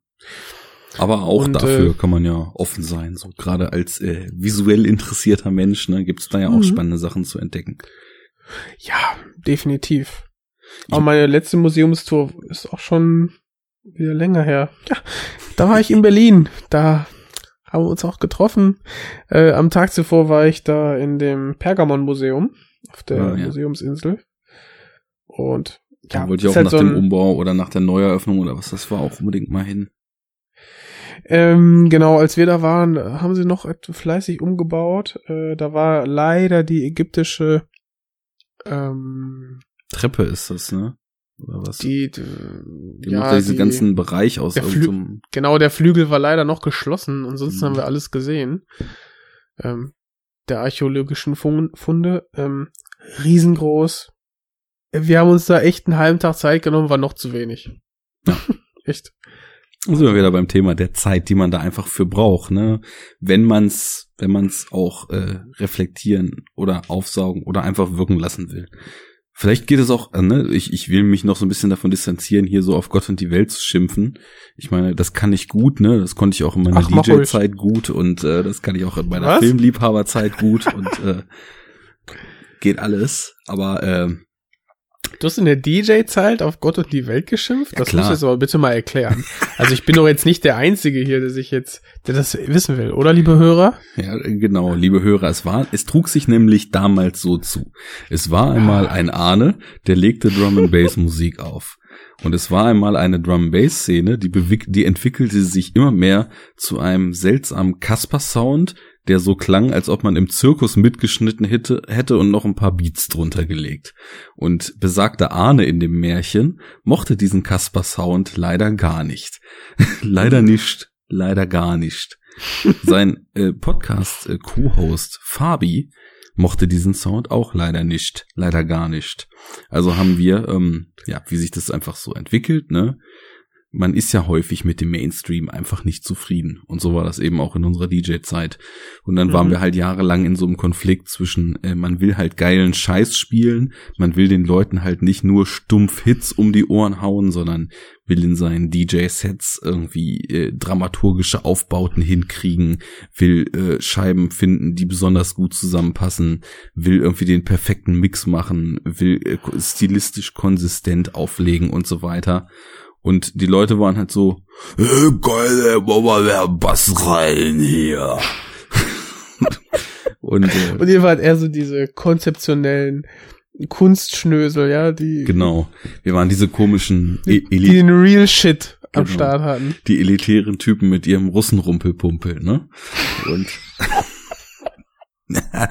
so wurde es wirklich genannt, weil wir haben dann auch teilweise ähm, wirklich so ein bisschen klangtechnisch in unserem kleinen Braunschweig da äh, erstmal so Scheuklappen wegholzen müssen und ähm, musikalische Horizonte erweitern, die unter Umständen nicht unbedingt äh, erwe- erweitert werden wollten damals. und äh, da haben wir dann unter Also, ja. Ihr wart richtig an der Basis, ja. Ihr habt quasi musikalische Aufklärung betrieben. Das war leider tatsächlich wirklich so, weil Okay. es hatte sich halt einfach dieser Mainstream-Rave-Sound zu dem One and Only entwickelt. Und äh, das kleine Braunschweig war ja auch immer so ein bisschen so eine Drum and Bass Hochburg. Ja, ja, klar, wer kennt's nicht. neben äh, Hamburg und Bremen, ne? Das war ja so das Dreieck da in Norddeutschland. Dann gab's halt noch so Mannheim, aber ansonsten war halt in Deutschland nicht so viel los mit Drum Bass. Also lange Jahre. Mittlerweile ist überall so ein bisschen, aber ist auch egal. Also eigentlich nirgendwo mehr richtig. Ähm, na gut, aber davon abgesehen, das war halt also, also entweder es war mega reduziert oder es war ultra hart oder es war halt ähm, total in der Klangästhetik so an Techno angelehnt, was halt im Drum Bass auch nicht so gern gesehen war. Und ähm, ja, so war es halt, also war auf jeden Fall immer anders als das, was so äh, 85 Prozent aller anderen DJs, zumindest die, die die Partys bes bespielt haben, ähm, aufgelegt Mhm. haben. Und äh, ja, das war dann eben nicht so einfach, weil dann musste man sich äh, gegen diverse Vorurteile etc. anspielen. Und äh, wir haben Tja. natürlich auch geschimpft, ne, was jetzt die initiale Frage war, weil man teilweise einfach das Gefühl hatte, das Problem ist hier nicht, dass man jetzt irgendwie auf der Party auf unseren Sound sich nicht bewegen könnte oder so. Das Problem ist halt einfach nur, was der Bauer nicht kennt, das frisst er nicht, ne? Und deswegen, wir, ist, wir sind dann auch teilweise echt in anderen Städten gewesen, haben irgendwie in Hamburg da mal in einer roten, einer roten Flora aufgelegt. Ähm, Wirklich? ja. Und das war nicht halt, schlecht. das war halt nur Abriss. Also da, da kamen halt so Leute ohne Scheuklappen rein und haben halt einfach irgendwie von äh, 12 Uhr nachts bis 8 Uhr morgens äh, im brutalen Abriss den Sound gefeiert. Ne? Und dann kamst Ja. du halt wieder nach Braunschweig und hast genau dasselbe aufgelegt und hast halt fragende Gesichter auf der Tanzfläche gesehen. Und hast dich dann schon gefragt, es kann ja nun nicht am Sound liegen, weil in Hamburg sind sie ausgerastet, ne? Oder äh, in Oldenburg im Alhambra oder sonst wo. In Oldenburg. Ja. geil. ja, know your audience, ne? Mm, ja, but um, äh, prepare your audience and äh, erzieh your audience. Mhm. Ja, ja, ich, äh, ich stelle mir, es- ich stell mir es ziemlich äh, kompliziert vor, ne? Wenn du weißt, so, ah, Leute, ihr wollt jetzt hier äh, derbe abfeiern, aber nicht, nicht mit der Scheiße. Ich gebe euch jetzt den guten Shit und dann, Ja. das ist wahrscheinlich so, wie wenn man, weiß ich, einen guten Kumpel so gerade so den, den geilen Scheiß zeigt, ne? So wie, ey, hier, das höre ich gerade. Weißt du, dieser, diese zwei, drei Tracks oder diese Band, die ist gerade, die finde ich gerade richtig gut, hör mal rein. Und dann spielst du, dann spielst du das Lied ab und du merkst einfach, okay, ey, der regt sich gerade gar nicht und äh, der kann das gar nicht so, der kann das gar nicht so genießen, wie du es tust. So ist es. Ist, nicht, ist natürlich blöd, wenn man dann der DJ ist und eine ganze Halle eigentlich zum Kochen bringen muss, ne? Ja, es, es war dann aber auch, also wir hatten da halt so einen Club, wo halt wirklich jedes Wochenende dann Drum Bass war, wo wir dann auch so zu den Residents gehörten. Das Mhm. war halt äh, so ein Seitenraum von eigentlich so, so einer oder der einzigen Mainstream-Disse da. Das hatte dann so den Effekt, ähm, dass sich halt immer Leute da rein verirrt haben.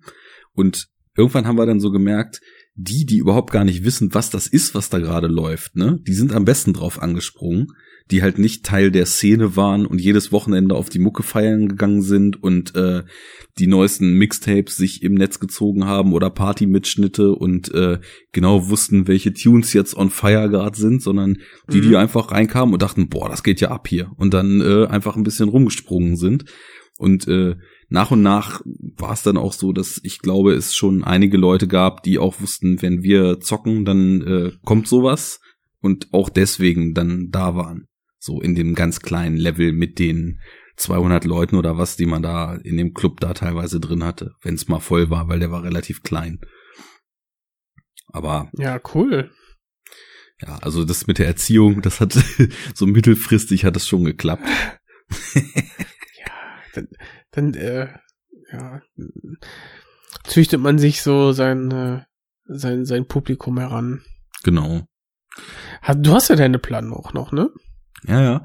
Ich habe auch jetzt endlich angefangen, äh, da mal wieder ein bisschen Mucke zu machen mit. Und äh, Mhm. das ist so ein Trip in the Past Ding, also Trip to the Past. Äh, da wird demnächst wird auf jeden Fall mal wieder ein Set kommen Ich mixe mal wieder ein bisschen mehr jetzt und äh, nehme dann mal wieder was auf und schieb das mal wieder auf Soundcloud oder so. Ah, okay. Ein schönes Oldschool-Set. Ja, da muss ich sagen, ähm, wenn man mal so ein bisschen auf Soundcloud unterwegs ist, unterwegs ist, da kriegt man auch so Sachen, ne, wie hier, das finden andere gut, die auch das gut finden, dann kriegt man ein paar Sachen so, kann man ja dann finden. Mhm. Da kann man ja echt ein paar Stündchen lassen, ne? Das ist mir auch schon mal passiert. Also ist schon schon echt interessant. Definitiv. Also DJ-Sets, die man so durchhört einfach. Äh, da also geht ja auch mit Podcasts viel. Also für mich war ja die Näherung zu Podcasts damals, dass ich äh, über DJ-Mixes, die halt von verschiedenen Portalen immer als Podcast veröffentlicht wurden, halt das Format überhaupt erst kennengelernt habe und dann Jahre später erst mitgekriegt, dass das auch dafür genutzt wird oder hauptsächlich eigentlich dafür genutzt wird, halt so ja, im Grunde genommen so, ne, jetzt die dicken Airquotes denken, Talkrunden ähm, in die Welt zu veröffentlichen. Mhm.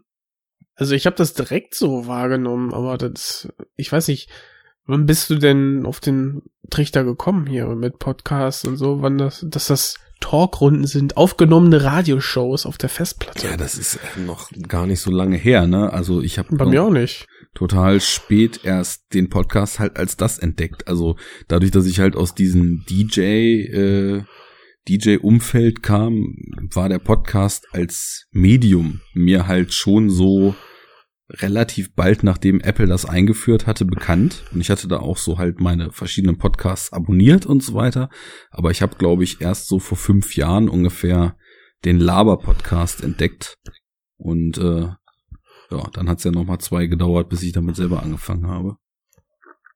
Mhm. Ja. Ja, fünf Jahre hätte ich jetzt auch geschätzt bei mir. Also ursprünglich äh, habe ich dann echt, ich weiß gar nicht, ähm, ich glaube, ich habe dann damit angefangen und so schließe ich auch der Kreis. Da habe ich nämlich ein äh, Bild auch gemalt, damals einfach so und dann nachher meinen Eltern geschenkt ähm, und habe dann angefangen, Zelluleute zu hören. Ich glaube, so mit der erste große, was nicht stimmt, weil die, weil Nerd Talk eigentlich schon viel länger dabei ist, aber irgendwie bin ich auf Zelluleute gestoßen, keine Ahnung. Kennst du die? Natürlich. Ja. Die sind so in, Ja. in, in meiner in meiner Analyse der deutschen Filmpodcast-Formate sind das ja auf jeden Fall auch so Urgesteine der First Generation an Filmpodcasts. Ne? Ja, irgendwie schon, ne? Ja. Finde ich nämlich auch. Irgendwie mit Ja. Ohrensessel, später Flimmerfreunde, mit Nerd Talk, mit Sneak äh, Pod Pot. Mhm. und auch äh, hier Kinocast, ne? äh, ja, den habe ich nur gelesen, den habe ich, glaube ich, nie gehört. Mhm. Ja, das sind Ja. alles so welche, die irgendwie schon lang dabei sind. Und dann kam ja so ein bisschen zweite Welle, so Second Unit, Cinecouch etc., Mhm. Lichtspielcast, Bahnhofskino und irgendwann dann die Noobs, wie wir. New Generation. Genau. Ja, reißt die, äh, wie war das? Äh, ah, scheiße. Ich habe das Zitat verkackt. Wie heißt, wie geht denn das nochmal? Äh, zerstört die Symbole? Nein, reißt die Statuen ein und macht Platz für Neues. Kill Your Idols. Genau, das ist das, ist das englische Pendant, genau. Kill your idols, genau. Ja. Na gut, jetzt habe ich sehr viel erzählt über Kunst, über äh, interessante Geschichten von der Documenta, über äh, stilistische Strömungen im braunschweigerischen Drum Bass der Nullerjahre. Jetzt äh, kannst du mal mal wieder was hier zum Besten geben, weil das, was ich jetzt eigentlich von der Documenta erzählen wollte, das mache ich jetzt erstmal dann nicht. Wie? Machst du doch nicht? Ich rede schon so lang. Ich mache das heute noch, aber du kannst jetzt erstmal wieder übernehmen, dass der, der Tennisball, ich will ja nicht auf meiner Seite des Tennisplatzes gegen die Wand spielen, sondern dir den Ball ja auch mal übers Netz zuspielen. Ja, aber ich habe doch hin und wieder mal den Ball gehabt. Ganz kurz nur, aber naja. Okay, ähm, ich find's ja auch selber immer hochinteressant, also ähm, von daher alles gut. Ja, ich will nur Aber- aber nicht meinen Gegenüber so breit labern. Und da neige ich einfach in meinem Mitteilungsbedürfnis enorm zu, den Punkt einfach nicht zu finden. Deswegen äh, möchte ich dir auch ganz bewusst jetzt mal wieder die Bühne überlassen und äh, auch Ja, mal gut. zuhören. Ich höre das doch selber so gern mit die Podcasts, das weißt du doch. Naja, gut. Was willst du denn wissen? Also ich habe jetzt ähm, theoretisch so zwei, ja, könnte auch drei, drei Filme sagen. Also ich hätte noch Train to Busan im Angebot, wenn wir jetzt mal bei den Filmen bleiben, weil ich habe jetzt keine ähm, ja, künstlerischen Impressionen irgendwie in der letzten Zeit gewonnen, muss ich leider zu, zugeben. Wobei mich das, also wie du vielleicht gemerkt hast, mich hat, mich interessiert das wirklich auch. Also, das ist auch ein, ein, ein, ein, ein Steckenpferd, sage ich mal, von mir, neben Film generell die Kunst. Mhm. Würdest du, würdest du eigentlich sagen, dass Filme Kunst sind? Viele sagen das ja immer recht schnell, bejahen diese Frage. Wobei, ne, für den eigentlichen Kunstbegriff, wie ich ja gerade schon angedeutet habe, müsste man ja sagen, wenn ich jetzt mal klug scheiße, dass Kunst ähm, nur sich selbst gerecht ist. Ne? Also Kunst existiert um äh, sich selbst willen. Ja. Und das war's. So, und Filme haben ja auch, sag ich mal, immer noch einen finanziellen Background, ne? Die müssen irgendwie Profit machen, die werden verkauft und so weiter. Und vielleicht gibt's dann noch Filme, die irgendwie so eine ganze Marketingmaschinerie und ähm, Kinderspielzeug, Merchandise und so weiter hinterherziehen. Von daher kann man da schwer von Kunst reden, meiner Meinung nach. Obwohl ich, ich diese sorry. künstlerische, obwohl ich die künstlerische Intention des Regisseurs und diese Aussage, die er treffen will, schon sehe. Ne? Also das will ich jetzt gar nicht verneinen. Ja, und ich finde, das ist halt mal mehr, mal weniger stark ausgeprägt. Und du kannst die Frage nicht pauschal mit Ja oder Nein beantworten, sondern du musst im Endeffekt jeden Einzelfall individuell begutachten. Und äh, Boah, das ist jetzt so eine intellektuellen Lame-Antwort, ey. Nee, ich, ich würde auch Beispiele nennen. Also, äh, weil das, was du sagst, ist schon völlig richtig, weil äh, die, die Kunst an sich, ähm, die muss des eigenen Ausdruckswillen existieren und mhm. nicht um irgendwem zu genügen. So, das ist auf jeden mhm. Fall äh, schon mal schon mal korrekt. Und da würde ich aber halt auch sagen, es gibt halt Filme, natürlich, die werden halt auch irgendwie finanziert und so weiter. Aber ich, ich finde, dass man eine gute Menge Werke definitiv raussuchen kann, wo ich wirklich mit absoluter Sicherheit sagen würde, dass der Regisseur, Schrägstrich Künstler, in dem Fall überhaupt keine Abstriche gemacht hat. Also gar keine. Und da würde ich solche hm. Sachen wie Enter the Void, wie Under the Skin, wie Tetsuo, The Iron Man. Ähm, okay, ja. Also. Andalusischer Hund.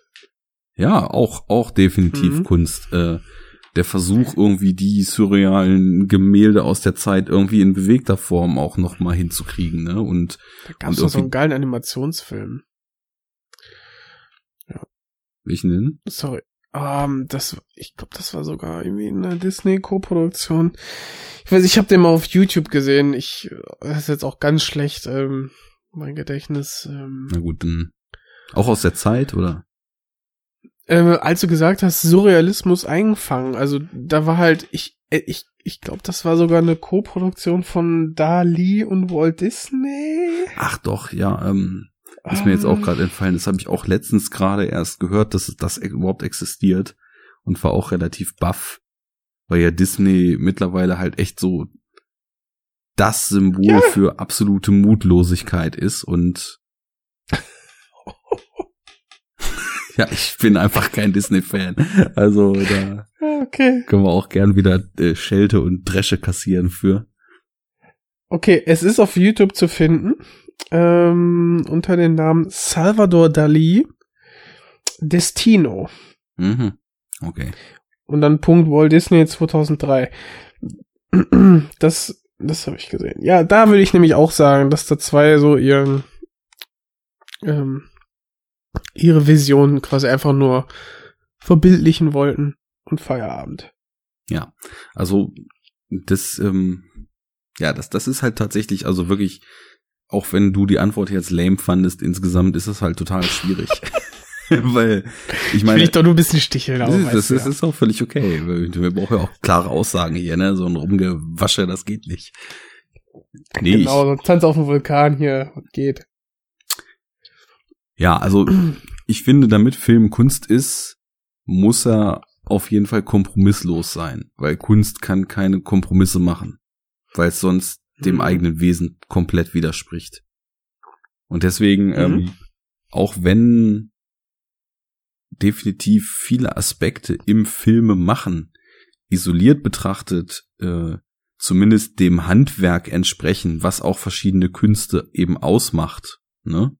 Der Kulissenbau und so weiter, da können definitiv künstlerische Aspekte und so weiter sein. Aber Kunst ist eben halt auch ähm, nicht nur Handwerk, genauso wie es nicht nur Intention sein kann. Also ich finde bei Kunst immer ähm, in Kunstdiskussionen wird ja auch gern, werden ja gern so absurde Beispiele gebracht. Also wenn ich jetzt das und das mache, dann ist das auch Kunst, ja.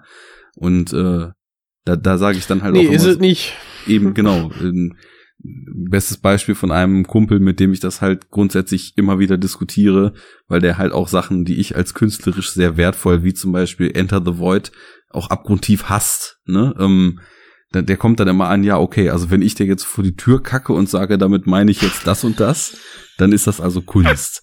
Und dann sage ich ja, nee, eben nicht, weil äh, kacken kann jeder. So, also das, ich finde halt, du musst halt, ähm, was heißt du musst, aber zum, zum künstlerischen Schaffen gehört halt eben auch eine gewisse handwerkliche Fähigkeit, egal in welche Richtung, die, die über das, was jemand, der sich jetzt erstmalig daran setzt, hinausgeht. Ne? Und dementsprechend kann nicht jeder einfach alles machen und das ist dann Kunst. Ja, im Idealfall würde ich dir äh, da natürlich recht geben wollen. Aber jetzt so, wenn man sich jetzt die, ja, das klassische Beispiel ist dann immer so die Fettecke von den Boys. Ja, der dann, äh, wo man dann auch denkt, ja, hm, okay, wo ist da jetzt die Aussage und so weiter, aber es ist einfach der, ähm, ja, die Tatsache, dass es vorher noch keiner gemacht hat. Das aber auch darf so ja auch nicht oft, fehlen. Ne? Du hast, genau, du hast so dieses ähm, Novelistische, das Novum dabei. Das ist halt auch nochmal immer ein, ein großer, ein großer Aspekt. Auch wenn mein äh, ehemaliger Kunstlehrer immer gesagt hat, Kunst kommt von Kunst. Mhm. Das ist aber sehr, sehr kryptisch. Ja, also was er damit ähm, meinte, ist, dass du dich ja von den ganzen Impressionen, die du äh, natürlich auch sammelst, auch von anderen Kunstwerken, kannst du dich nicht frei machen. Und du hast halt immer deine, ähm, also diese, dieses, dieses äh, Thema Everything is a Remix ähm, greift genau dieses, diese, diesen Satz eigentlich auf.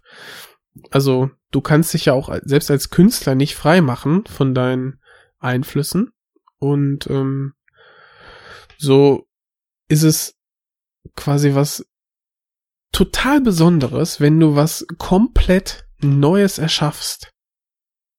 Da gehe ich auch voll mit. Ich wollte auch eben noch den Zusatz ein Aber, äh, bevor du dann auch mit einem Aber reinkommst, weil in Diskussionen um die Kunst äh, ist es eigentlich so, dass es grundsätzlich nie ein Ende gibt, weil es immer noch mhm, ein Aber ja. gibt, was man diskutieren muss und will, aus dem dann das ja, nächste ja. Aber resultiert. Und ich wollte halt eben auch das Aber noch hinterher setzen, dass es dann eben wieder doch Sachen gibt, wo der Ansatz, und das kann jetzt was Konzeptionelles sein, das kann was sein, was einfach nur auf einer starken, einzigartigen Idee, wie du es gerade sagtest, beruht.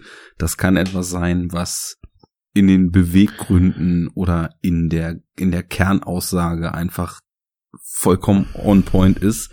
Und das transzendiert dann eben diese von mir eben propagierte Notwendigkeit des Handwerks dann eben doch wieder. Da kann es eben doch was sein, was eigentlich jeder machen könnte, aber was eben nicht jeder macht. Und das ist nämlich eben ja. der Punkt. Das habe ich eben genau. auch schon ganz oft so in Diskussionen zu Filmen, gerade wenn es so an meine großen Meister wie David Lynch und so weiter geht, wo halt dann immer gesagt wird, ja, aber wenn das jetzt alles sein kann und wenn das jetzt irgendwie nur dem Gefühl dienen soll, dann, dann könnte das doch, dann ist das doch total beliebig. Wo ich dann halt immer sagen muss, äh, es ist vielleicht beliebig, weil wenn du etwas ausdrücken willst, dann hast du immer, egal was es ist, unendliche Möglichkeiten, es auszudrücken. Aber es ist eben gerade auch nicht beliebig, weil es genau so ist, wie es ist. Und genau so, wie es dort gezeigt wird, hat es sich jemand ausgedacht. Diese abgedrehten Ideen, diese, diese starke Art und Weise, Atmosphäre einzufangen und diese Verkettung von Gedanken, die eben nur aus diesem einen Kopf kommen könnten, weil aus einem anderen Kopf würden sie eben anders rauspurzeln. Das ist dann eben doch wieder das, was es einzigartig macht, weil eben ähm, die Beliebigkeit nur da ist, wenn der Punkt hinten fehlt, sozusagen, ne?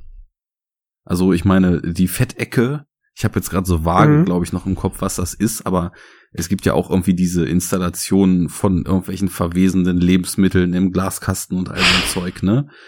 Und ja. ja, da, da bist du dann halt natürlich an einem Punkt, wo du dich fragst, ja gut, das kann jetzt jeder in den Glaskasten legen und äh, warum ist das dann bei dem einen Kunst und bei dem anderen nicht? Und da ist nämlich die Antwort genauso wie du es eben gesagt hast, weil der eine es gemacht hat und der andere nicht. Genau. Ja, also das, wie du schon sagst, so eine ähm, Diskussion ist endlos wie die Kunst an sich und ähm, das ist vielleicht auch einfach ein Merkmal der Kunst, ne, dass man dass man immer weiter ja, neue Facetten ähm, diskutieren kann und äh, man eigentlich zu keiner wirklich definitiven Antwort kommen kann. Ja. Aber ich, ja, in mir hast du da auch auf jeden Fall einen Fan gefunden und äh, sehr cool. Ja, das dann, äh, wird definitiv ja dann.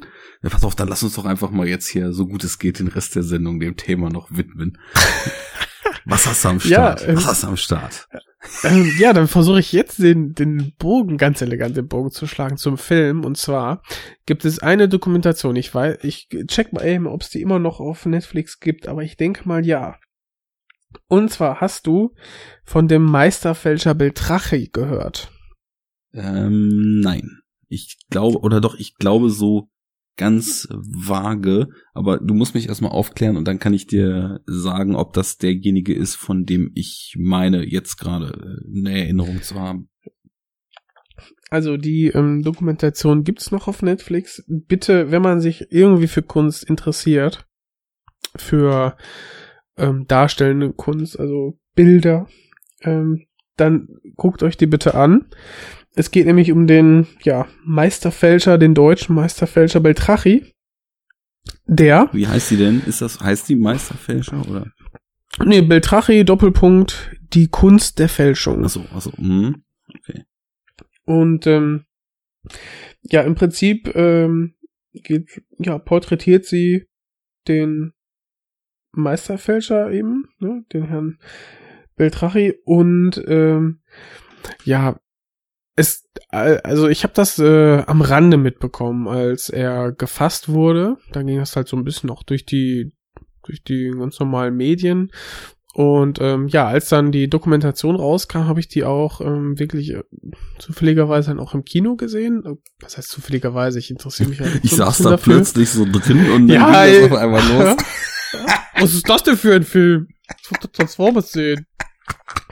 Und äh, Genau. Ähm, ich habe mir ja noch mal auf Netflix angeguckt. Ich kann die echt nur empfehlen, weil dieser Typ ist einfach ein Original. Also er hat, also das macht die Dokumentation auch ganz ähm, geschickt. Die nähert sich nämlich den den Fälschungen über den Fälscher selber. Also es ist eigentlich ein Porträt des Fälschers und darüber, wie er arbeitet und warum er ja, wie er halt dazu gekommen ist, Fälschungen anzufertigen. Und ähm, ja, was die Dokumentation ganz gut schafft, ist dann quasi eine Charakterisierung von äh, Herrn Beltrachi selber. Und ja, ganz nebenbei dann die, die nüchterne Darstellung, wie er die Fälschung angefertigt hat.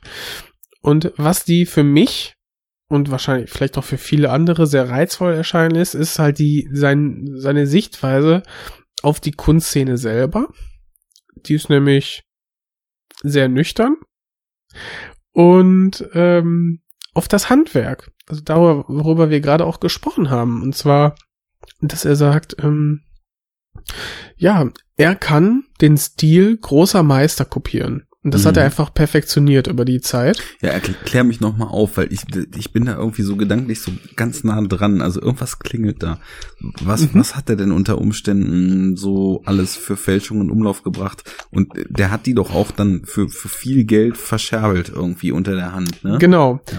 Also ich finde, ich wollte das jetzt eigentlich gar nicht so genau ähm, im Detail ausführen, weil das ist auch alles Thema quasi der Dokumentation und wenn man das dann nach und nach äh, präsentiert bekommt, ey, du sitzt da, kannst es eigentlich nicht fassen, freust dich so Mhm. ein bisschen einerseits, dass er quasi diese Kunstszene, die lange Nase zeigt und äh, sich da selber so ein bisschen, ja, ein schönes Leben von macht.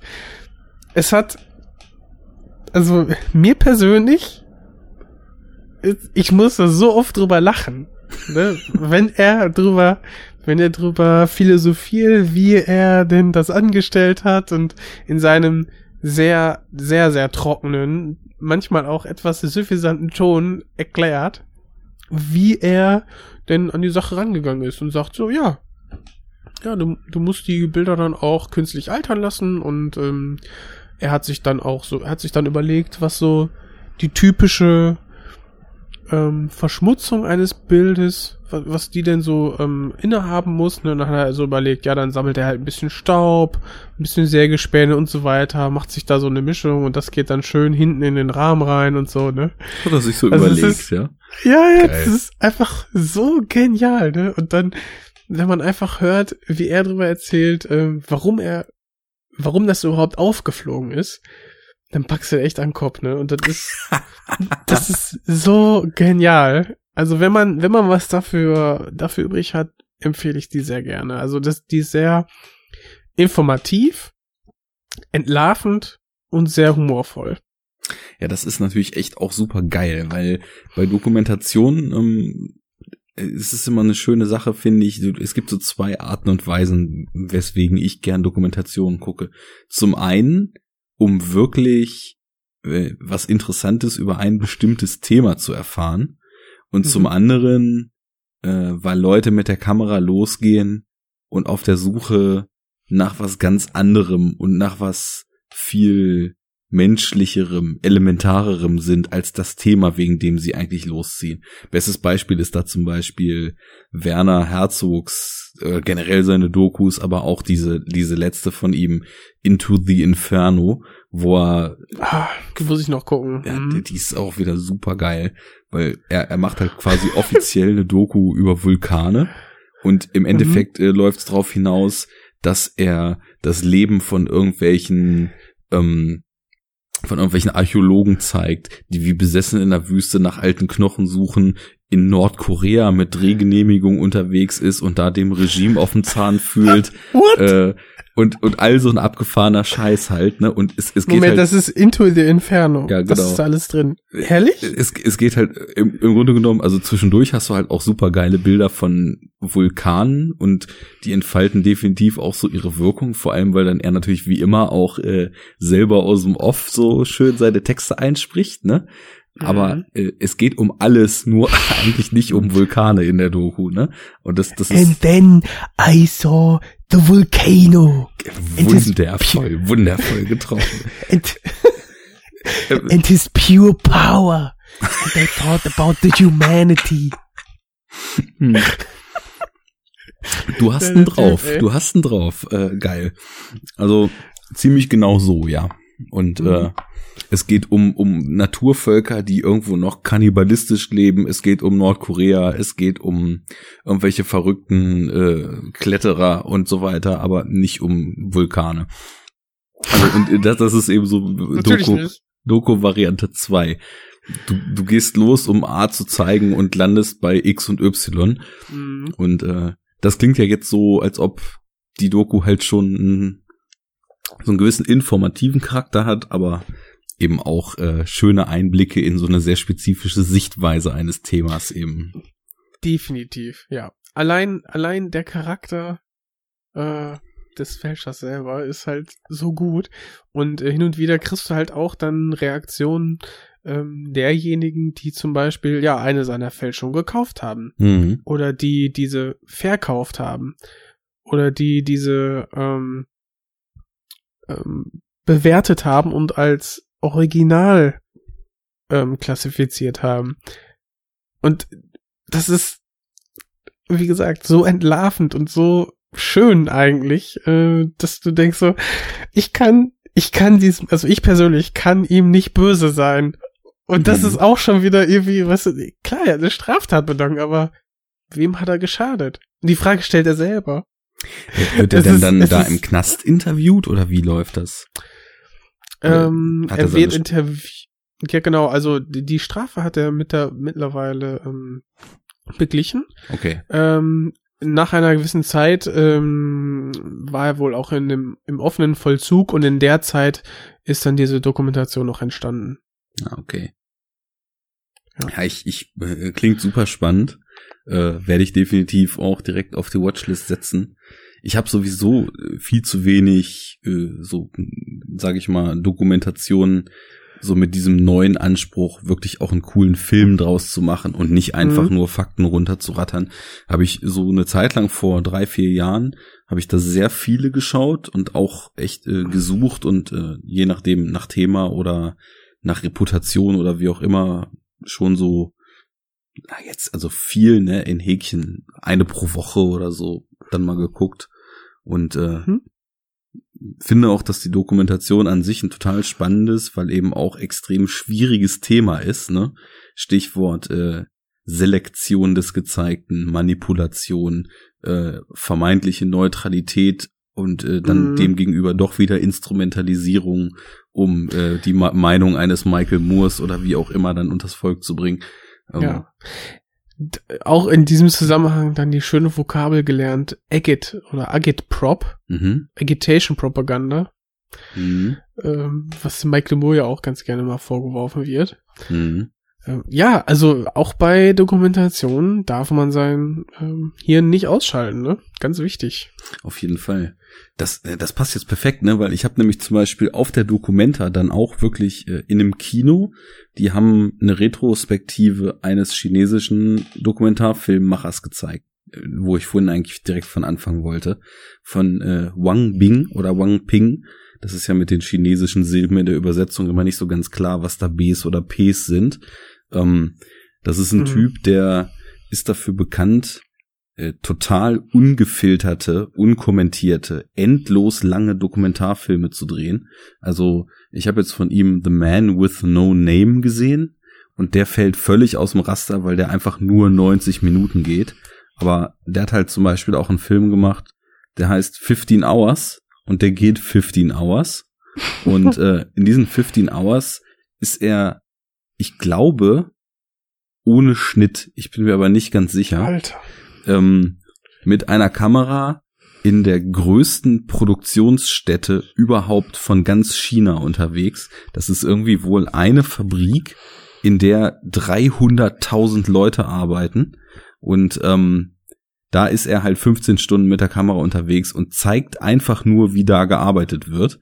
Und äh, das soll wohl halt eine unfassbare Wirkung haben. Also, weil äh, das sind dann eben auch Filme, die setzen darauf, das, was die Leute fühlen und durchleben, die du da siehst, das dann eben auch auf den Zuschauer zu projizieren, ne?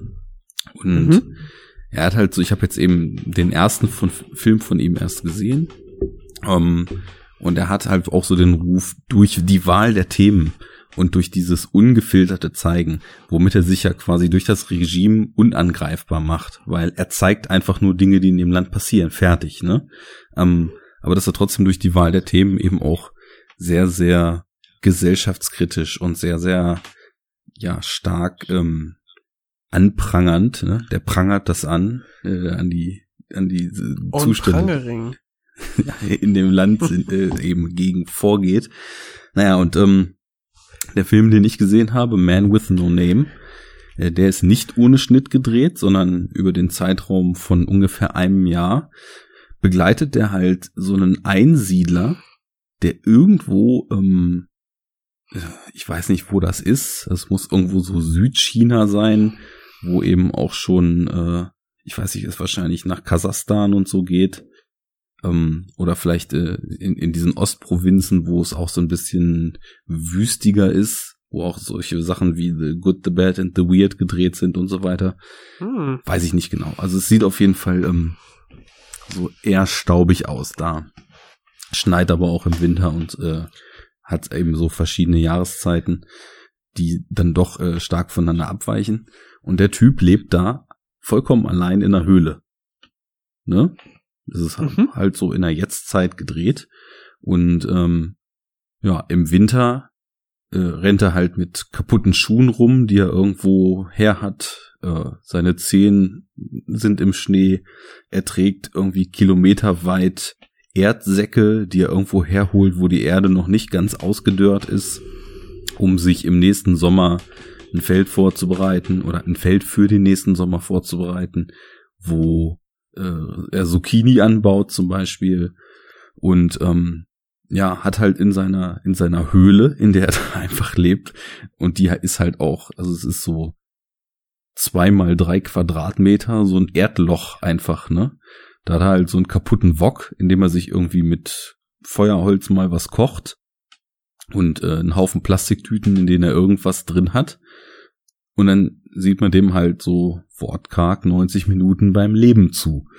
Und es ist schon, ähm, eine sehr krasse Erfahrung, weil zum einen ist das halt auch beim Zuschauen extrem zermürbend. Also der Typ, äh, der malocht, ne? Also wie gesagt, der trägt da irgendwie mit kaputten Klamotten im Schneesturm oder Sturm nicht, aber im, während des Schneefalls trägt der kilometerweit über irgendwelche vereisten Felder da seine Erdsäcke, damit er halt den nächsten, das nächste Jahr einfach überleben kann und äh, seine Ernte da hat. Und äh, rennt stundenlang auf Straßen rum und kratzt da irgendwelche Pferdeköttel auf, die er als Dünger dann benutzen will, ist halt auch die ganze Zeit ebenso für unsere äh, städtischen Verhältnisse unglaublich dreckig, ne, weil er hat ja halt auch nicht so richtig, wo er sich duschen kann. Also wenn es dann im Sommer mal doll regnet, dann stellt er sich mal in Regen halt, ne? Und ähm, ja, irgendwie ein, ein sehr, sehr krasser Einblick da rein, wie Menschen einfach, also in Zeiten, wo man so denkt, dass eigentlich, ne, und das ist jetzt wieder so in Häkchen gesetzt, der Lebensstandard überall schon so relativ hoch ist, dass es eben auch welche gibt, die aus freiwilligen oder unfreiwilligen Gründen, das wird halt nicht weiter thematisiert, weil es wird halt auch nicht gesprochen in diesem Film. Man sieht einfach nur den Typen, wie er alleine lebt, ähm, die dann eben einen ganz anderen Lebensweg wählen, als das, was für uns so völlig normal ist und was wir auch so als gegeben voraussetzen, dass jeder irgendwie so lebt oder zumindest es irgendwie anstrebt, irgendwann mal so zu leben, wie jetzt nicht unbedingt genau wie wir, aber so wie man halt in diesen festen Strukturen einer äh, Industrienation, wo es jedem gut geht und wo es gepflasterte Straßen gibt und man in Wohnungen lebt, äh, daneben. Ja. Ja, dann, dann ähm. auch so zu leben. Und er lebt halt völlig anders. Und äh, es, es war auf jeden Fall fordernd, diesen Film zu gucken, weil du siehst halt dann teilweise auch einfach minutenlang, wie er sich da irgendwas gekocht hat und dann eben schmatzend isst und irgendein Zeug ausrotzt, was er da in seinem Essen noch mit drin hat und dann weiter isst. Aber ja, von der Erfahrung her ganz interessant. Wo ich aber, ich muss erstmal fragen, ob du noch, noch dran bist. Ja, ja, ich bin doch dran. Alles klar. Na, dann habe ich dich ja nicht verloren. Dann äh, machen wir einfach mal, mache ich einfach mal weiter in meinem Monolog. Genau. Ähm, aber äh, kurz ähm, zur Zusammenfassung. Ja, dann hattest du, also dann ist das eine Dokumentation über ja die Lebenssituation eines eines Obdachlosen oder? Naja, das ist eben so die Sache. Also äh, obdachlos nach unseren Verhältnissen ja, aber mhm. ähm, der lebt halt wirklich im kompletten Nirgendwo dort, ne? Also es ist halt, ähm, da ist so eine, du hörst in der Ferne halt eine Straße. Das ist schon mal Fakt, ne? Also irgendwo geht dort eine vielbefahrene Straße lang. Du siehst ihn auch mal auf einer asphaltierten Straße langlaufen, wie gesagt, wo er da die Pferdeköttel abkratzt, um sich halt eben die als Dünger zu benutzen. Aber ähm, er hat halt jetzt nicht in dem Sinne ein Haus oder eine Adresse oder so, irgendwie, wie das für uns halt normal ist, sondern ja. er lebt da halt in dieser, ja, vielleicht, also ich würde sagen, dass es irgendwie so von der Vegetation da, wo Steppe zu etwas grüner wird. So, ne, ich weiß nicht, wie man das nennt. Aber, also er. Wiese. es ist so erdig, sandig, wiesig und äh, er kriegt das ja schon hin dann auch, ähm, weil wir, also der Film beginnt im Winter und dann fragt man sich halt die ganze Zeit, was er da macht und wie er mit irgendwelchen selber zusammengeschusterten Werkzeugen dann halt da sein Feld bestellt. Aber er hat dann halt im Sommer auch ein mega großes Feld. Das hat er halt alles selbst gepflanzt. Und scheinbar ist da auch niemand, der sich dafür interessiert, was mit diesem Feld los ist. Also es ist halt wirklich irgendwo in der Butnik. Ähm, insofern, ja, irgendwie schon so das, was wir als Obdachloser bezeichnen würden, nur dass er eben nicht unter der Brücke an seinem festen Schlafplatz äh, in einer Reihe neben den anderen Ab Obdachlosen schläft, wie wir das jetzt aus der Großstadt kennen, sondern in einer Höhle, die er sich selber gesucht hat und wo er sich seinen Kram reingeschafft hat.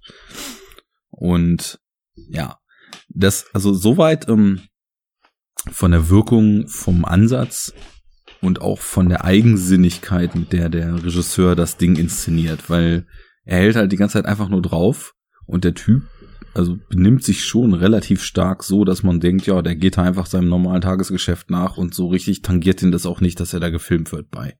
Ne? Da ist ja auch immer diesen riesen, riesen Faktor bei der Dokumentation an sich, ähm, wie authentisch kann es denn sein, wenn Leute wissen, dass sie sie gefilmt haben, dass sie gefilmt werden? Mhm. Ist das überhaupt ja. noch authentisch? Es fühlt sich so an. Das ist erstmal schon mal das Wichtige dabei.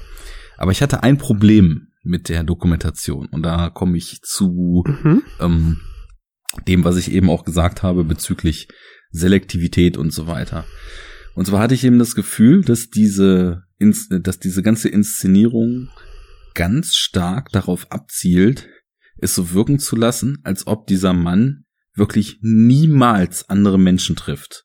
Ne? Weil mhm. ähm, es ist halt immer, also es ist so im Abstand von Monaten triffst du ihn immer wieder, er bewegt sich immer im gleichen Umfeld seiner Höhle, dann ist daneben halt noch so ein, ja, wie so ein, wie so ein kleiner Hang und an diesem Hang baut er sich anscheinend auch sowas wie eine Lehmhütte, weil irgendwann regnet's mal richtig doll und da nimmt er die ganze Zeit diesen Lehm vom Boden und klatscht den da gegen die Wände. Also es wirkt schon so, als ob er vielleicht doch vorhat, irgendwann mal aus dieser Höhle auszuziehen und sich quasi mehr sowas, was man nach klassischem Maßstab als ein Haus und eine Behausung bezeichnen würde, dann eben zurechtzumachen.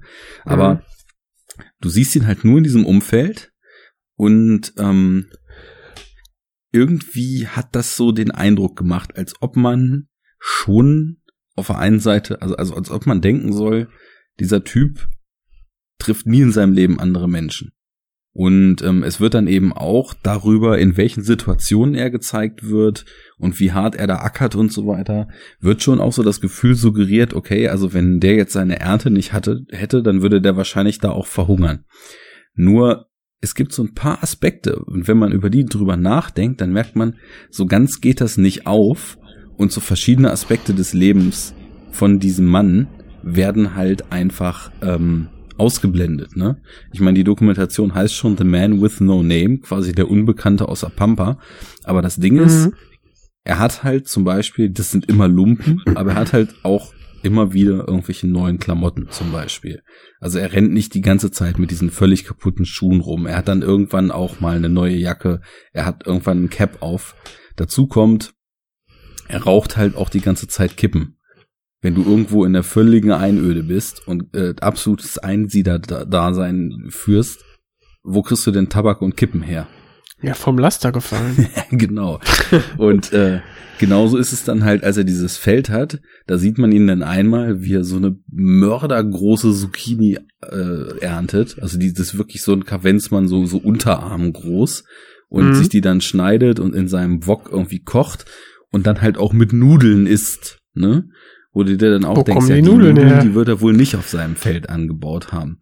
Und deswegen hatte ich so ein bisschen das Gefühl, dass ich, als ich die gesehen habe, extrem bewusst in eine Richtung manipuliert werde, dass ich halt das so emotional empfinden soll, dass ich quasi, dass seine Situation noch viel einsamer und noch viel auswegsloser dargestellt wird, als sie eigentlich ist. Weil diese Pflanzen, die er da anbaut zum Beispiel, man sieht ihn dann einmal, wie er eine Zucchini isst und dieses Feld ist so riesig, dass er, dass man dann, also wenn man eins und eins zusammenzählt, wird er das wahrscheinlich alles ernten und auf irgendeinem Markt verticken. ne? Weil du kannst Mhm. ja nicht, äh, also erstmal ist so ein Zeug ja auch nicht ewig haltbar, bis es vergammelt. Und der baut da halt, also von der Menge, baut er da Zucchini, äh, mit denen er äh, eine ganze Kaserne verpflegen könnte an. Und da hat er halt dann wahrscheinlich ja auch sein Geld her, um sich seinen Tabak zu kaufen, um sich seine Nudeln zu kaufen. Irgendwas muss der halt ja auch irgendwie, also spätestens jeden zweiten Tag essen, weil äh, ein Mensch muss halt essen, fertig, ne? Und da, da hat mir einfach, ähm, da habe ich zu sehr die Intention gespürt, diesen Menschen als noch isolierter und einsamer und menschenscheuer darzustellen, als er wahrscheinlich effektiv ist, weil nämlich immer diese Ausflüge, die er mit Sicherheit, also die er irgendwann in die Stadt machen muss oder ins nächste Dorf machen muss und dort wahrscheinlich auch, also auch wenn er nicht mit ihnen reden sollte, zumindest Kontakt zu anderen Menschen hat. Das wird halt bewusst ausgespart, um bewusst ein Gefühl zu erzeugen. Und da ist nämlich genau dieser Gedanke ähm, der, der Manipulation, um ein bestimmtes Bild zu erzeugen, mir sehr, sehr stark in den Kopf gekommen. Und ich fand die Doku halt trotzdem gut, weil völlig unabhängig, ob der mal in die Stadt fährt, ähm, war, hat der halt da einfach gelebt. Und du hast halt auch gesehen, der hatte halt auch wirklich im wahrsten Sinne des Wortes schon einen Buckel vom Schuften da, weil das einfach Mhm. ein extrem hartes Leben ist, was er da geführt hat. Und das war super interessant. Aber sie hat sich nicht so richtig ehrlich angefühlt. Und äh, das war so mein Kritikpunkt daran. Aber gut war sie trotzdem. Ja, du hast quasi die Auswirkungen der Auslassung, hast du gesehen. Nur halt dann, Genau. ja, Und die irgendwie, ja, und die Machart Für ein suggerierte mir so, dass Bild. diese Auslassung nicht stattgefunden hat. genau. Ja, und das Problem. irgendwie wird dir ein komplettes Bild verkauft, aber du, dir ist bewusst, nein, das ist nicht das komplette Bild. Ja. Da fehlen Mhm. noch Puzzlestücke. Und Ja. das wären halt genau die Puzzlestücke, die das Bild, was das, was, was du denkst, dass das Puzzle dir zeigt, die das kaputt machen würden. Wobei auch nur bedingt. Es würde nicht komplett kaputt gehen, aber es würde auf jeden Fall nicht so intensiv und stark wirken, wie es eben in dieser sehr, sehr selektiven Form wirkt. Naja, Mhm. nichtsdestotrotz, ich bin sehr hellhörig geworden und ich wollte mich auch mal schlau machen, wo ich denn von Wang Ping noch mal andere Sachen sehen kann. Denn der hat also wirklich, ähm, da, da hing auch noch so ein bisschen Info über seine anderen Filme, die da im Zuge dieser Retro gezeigt wurden. Also ich meine, tendenziell habe ich auch noch bis September Zeit, da wieder hinzufahren und mir da einfach noch mehrere Filme von ihm anzugucken, ne? Und ähm, Na klar. da, also was, was wirklich richtig krass klang, war noch ein anderer Film, der ähm, heißt Till, also in der, in der internationalen Fassung, Till Madness Do Us Part. da ist er in einem Mhm. Irrenhaus und begleitet halt zwölf Leute, die ja wohl anscheinend äh, aufgrund von irgendwelchen Fehldiagnosen oder ohne ohne wirklichen Befund zu haben in diesen Irrenhäusern eingesperrt wurden. Und äh, oh. der geht, Alter. der geht halt vier Stunden schon, der Film, ne? Und das hat mich auch sehr, sehr stark interessiert, weil eben auch, äh, wenn du mal guckst auf Letterboxd und so, da sind die eben auch gelistet, haben halt kaum Views, aber äh, insgesamt halt einen sehr, sehr hohen Ratingpegel, ne? Und überwiegend dann eben von Leuten auf Festivals oder so gesehen worden. Und äh, da liest man dann auch sehr viel Gutes drüber. Also von der Prämisse mal ganz abgesehen, die schon krass genug ist. Ja, dieses, äh, ja, ist ja dieses Thema, ähm, einer flog übers Kuckucksnest, nur halt, dass äh, man sich da nicht wirklich gegen wehren kann, ne, bei, Mhm. ich meine, da war es, da hat er es halt, sag ich mal, bewusst getan, um einer Strafe zu entgehen. Mhm. Ähm, aber wenn du jetzt, ja, wenn jetzt quasi durch einen Verfahrensfehler oder einfach durch pure Böswilligkeit dann da in, in die Klapse gerätst. Uiuiui. Mhm. Also da gibt's ja, da gibt's ja einige Geschichten drüber, dass man dann sehr schwer wieder da rauskommt, ne? Ja. Äh, selbst wenn du deine, deine, deine, okay, ähm, deinen gesunden Menschenverstand irgendwie beteuerst, ne? Das ist dann ja nur Teil deiner Psychose. Genau. Ich, ich weiß nicht, ob es auf sowas hinausläuft, weil ich kann jetzt nach dem eingesehenen Film ganz schlecht einschätzen, wie die anderen vielleicht sein könnten, logischerweise. Da Ja, hat man noch kein ja. Gefühl für. Aber es klang halt super interessant. Und der, der dritte, Das der, Thema ist gut, Ja. ja. der dritte, der auch noch super interessant klang, der heißt West of the Tracks. Und da hat er über zwei Jahre quasi den, also so analog zu dem, was in Detroit in den USA passiert ist, ähm, den Verfall einer ehemals florierenden, äh, ja, nicht, nicht, äh, ja doch, oder ganzen Region, die eben industriell extrem stark aufgestellt war und dann total vor die Hunde gegangen ist, dokumentiert. Und äh, da, also ne, Thema Laufzeit, äh, zeigt dann dort in 551 Minuten, wie sich das äh, Leben der Menschen dort eben verändert hat, nachdem diese ganze Industrie kaputt gegangen ist.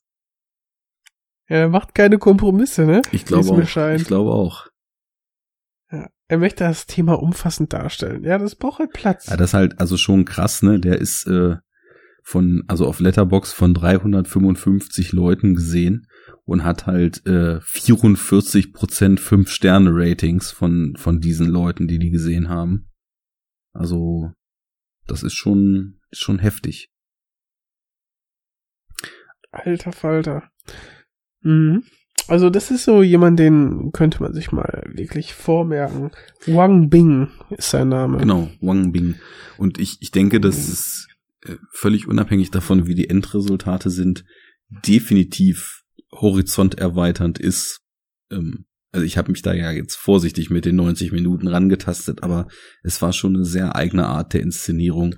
Und ähm, ja, der, der macht eben dann auch keine Kompromisse. Der zeigt dann einfach minutenlang, wie irgendwer irgendwas tut, um einfach ein Gefühl für dieses Leben zu erzeugen. Und das fand ich halt schon sehr gut daran, muss ich sagen. Ja, das glaube ich, ja. Sehr ähm, eindrücklich. Mhm. Mhm. Ja, ähm. Das, Das lassen wir erstmal es sein. ist, ja, muss man, ja. Also, es ist, ähm, ist jetzt nicht gerade so der gute Laune-Stoff. Ähm, Wobei ich muss sagen, ähm, ich hatte nicht das Gefühl, dass es mich total runtergezogen hat zu sehen, wie dieser Mensch dann ganz alleine lebt. Es war einfach nur so ein total spannender Einblick, weil du hattest auch nicht das Gefühl, dass der unglücklich ist oder so. Aber äh, auf der anderen Seite auch nicht, dass er glücklich ist, sondern das war auch, das habe ich eben noch vergessen, das war eigentlich so eine der, der Kernsachen, die ich da noch mit rausgezogen habe, weil der Film irgendwie auch so ein bisschen oder sehr stark sogar zeigt, wie wichtig es anscheinend ist, Interaktion mit Menschen zu haben, um eben nicht das, was das Menschlichsein auch ausmacht, nämlich äh, emotional zu sein und Gefühle zu haben und Gefühle zu zeigen, das hat dieser Mensch halt total verlernt. Der, der zeigt den ganzen Film über eigentlich kein Gefühl. Also es ist dann, irgendwann ist es mal so, da rutscht er aus in der Pfütze und ärgert sich und tritt dann irgendwas weg. Und das ist ohne Übertreibung die einzige sichtbare Gefühlsregung, die dieser Typ in 90 Minuten Film zeigt. Ne? Und ähm, da habe ich mir dann auch. Spoiler. Bitte? Spoiler. Genau. Ich dachte, du hast gespoilert. Scheiße. Ja. Naja, ist ja kein Fincher-Film, ne? Ja, genau. Und kein Shyamalan. Okay. Das ist wahrscheinlich auch besser so, also zweiteres zumindest. Ähm, Aber äh, im Prinzip ähm, sagst du, ja, also dieser Gefühlsausbruch ist dann so das einz- einzig äh, menschliche oder das, was, was ihn dann plötzlich dann wieder in die Nähe des Zuschauers rücken lässt. Ja, irgendwie mal an, schon. ne, dass man Ja. Und ansonsten wirkt er eher so, als ob dieses Leben ihn ja vielleicht sehr stark abgestumpft hat schon oder hm, zumindest ähm, total gedämpft hat. Also so, dass, dass, es, dass es so wenig Anlass in diesem Leben gibt, irgendwelche Gefühlsregungen überhaupt zu zeigen, dass diese Fähigkeit nach und nach so ihm abhanden kommt. Das war auch schon krass, das so zu sehen. Aber da weißt Ja, du dann eben auch nicht. ja. Vielleicht äh, passiert ihm sowas ständig, nur es wird dann eben in der Form nicht gezeigt, ne? hm. Ja, das weiß man nicht. Da muss man dann mit der gebührenden Menge Skepsis rangehen. Hm. Ja, äh, um vielleicht bei den Dokumentationen zu bleiben, äh, möchte ich dich fragen, ja, wir gehen auch wieder zurück zum Kunstthema. Kennst du die Dokumentation? Und ich glaube, das war auch für mich der Startpunkt ähm, der Dokumentation, wo man dann gemerkt hat, okay, die können mehr als nur ein Sachverhalt darstellen und ein, ja, irgendwie bilden im weiteren Sinne. Kennst du die Dokumentation Exit Through the Gift Shop?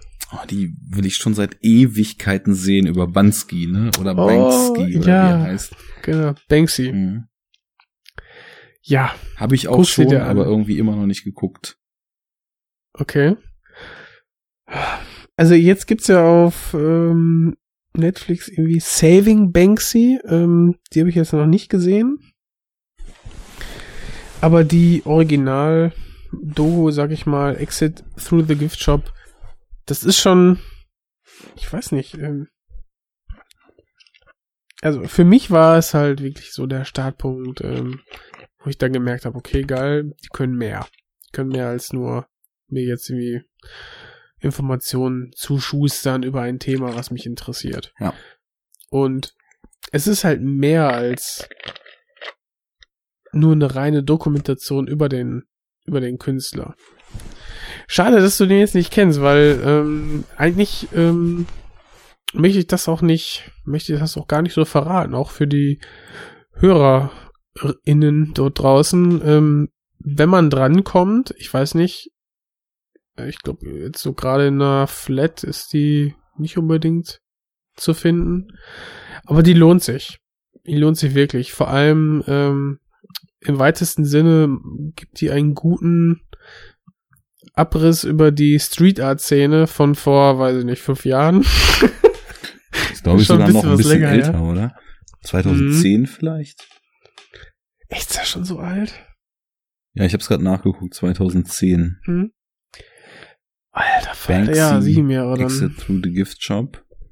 Mhm. Und ähm, wer diesen Film in einer Flatrate sehen möchte, der Uh. wird ähm, zum Bei? Beispiel bei Amazon Prime äh, fündig werden. Oder bei Maxdome.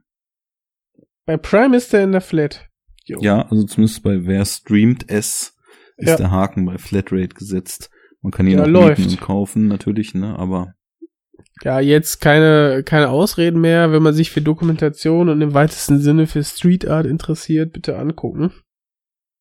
Ähm, Ja, ich finde sowieso, also mir gefällt das voll gut. Wir könnten sowieso auch äh, Dokumentationen Reloaded dann auch gern mal irgendwie als als nächstes Thema dann irgendwann auch nochmal machen. Weil da kann ich dann sowas zum Beispiel mal gucken und dann geben wir das den Hörern dann auch mal als Hausaufgabe. Und dann können wir Mhm. noch mal richtig drüber sprechen. Mhm. Ja, also da gibt's ja wirklich einen Haufen guter Dokumentation, ne? Also müssen jetzt keine äh, 501 Minuten sein oder 551 Minuten. Der hat ja zum Beispiel auch einfach nur knapp über 80. Der Banksy. ja. Und es ist einfach, es ist einfach zu geil. Mhm. Also das ist halt auch wieder, ich merke gerade, das zieht sich gerade so ein bisschen durch. Ähm, ist natürlich gar nicht von mir intendiert, aber ähm, da sind wir. Banksy ist jetzt kein Fälscher, aber dort, also diese Dokumentation zeichnet sich, glaube ich, durch ähnliche äh, Merkmale aus, wie halt auch Beltrachi.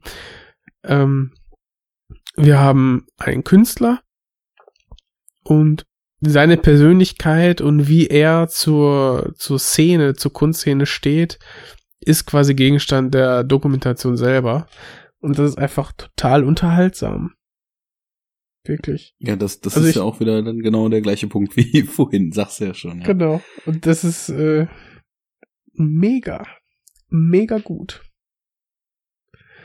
Genau. Okay, äh, lass, lass uns das wirklich mal, äh, lass uns die noch mal äh, oder ich die zumindest noch mal gucken Mhm. und dann äh, vielleicht machen wir mal äh, hinter den Kulissen noch mal einen Plan für für die, die nächste Doku-Sendung, weil ich habe irgendwie seit längerem auch schon so gedacht, man könnte eigentlich auch mal mit irgendwem irgendwo über Dokumentation sprechen.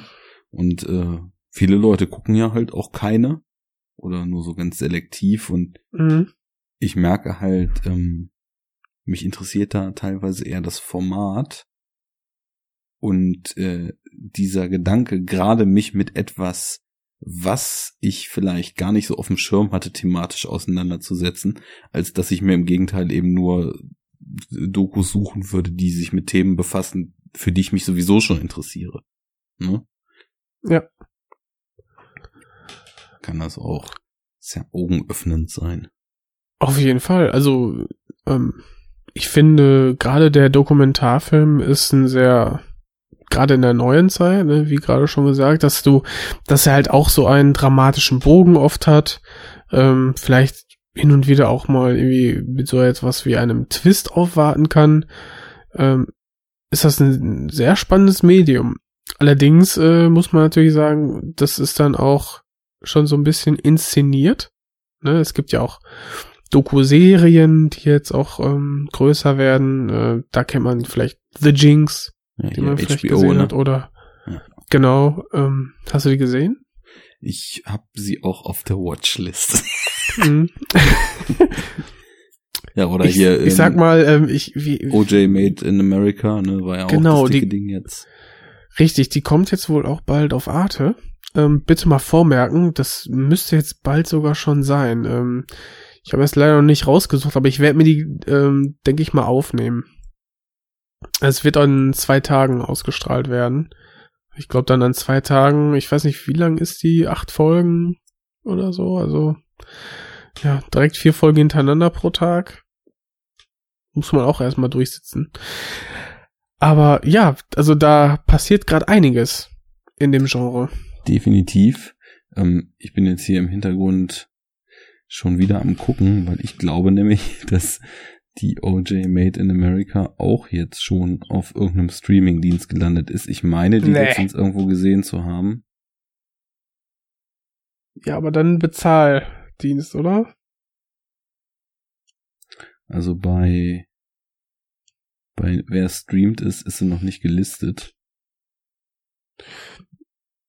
Okay. Ja, Gut, also das ist jetzt also nicht gesagt, sehr unterhaltsam, wenn wir jetzt hier, äh, oder ich jetzt hier google.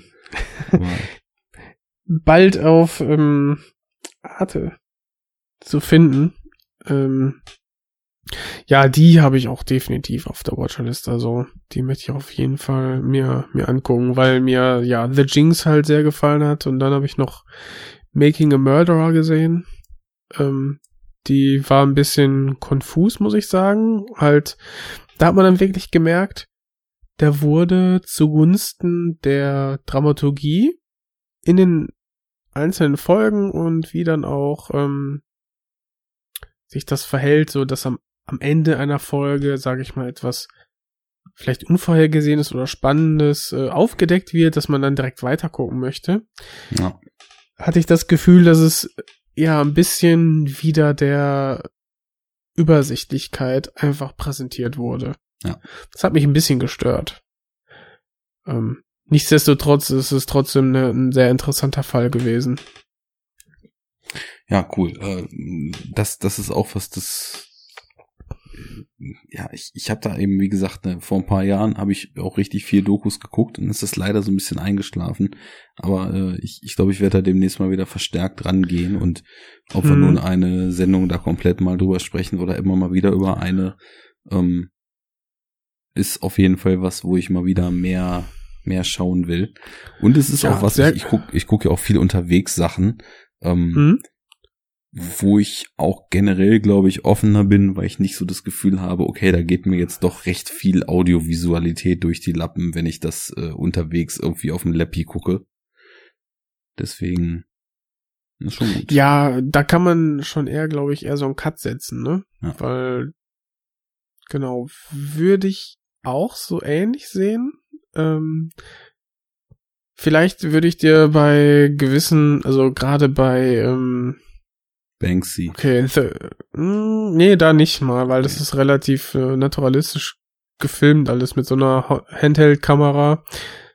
Ähm, nee, bei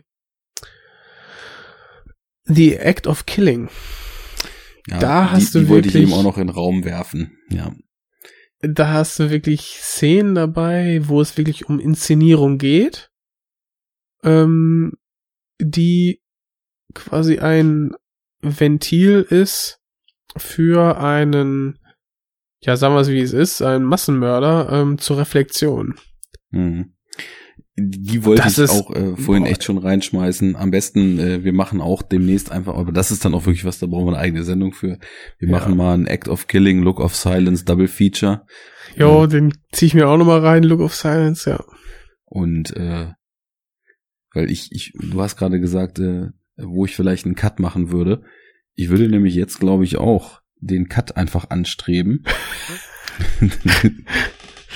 Ja, ist, ist fortgeschritten, ne? ist fortgeschritten, genau. Äh, Und äh, ich hatte gerade so das Gefühl, ich selber äh, gehe jetzt langsam irgendwie zu Doku-Name-Dropping über.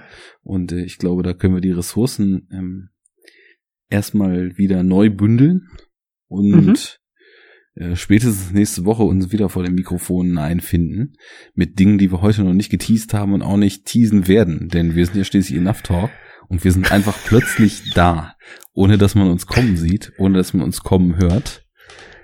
Plötzlich. Ja, wir materialisieren uns in euren Gehörgang.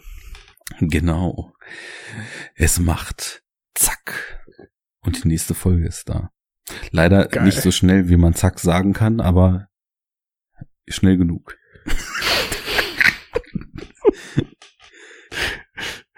Ja, zickzack, Äh, Irgendwas. in den Kopf.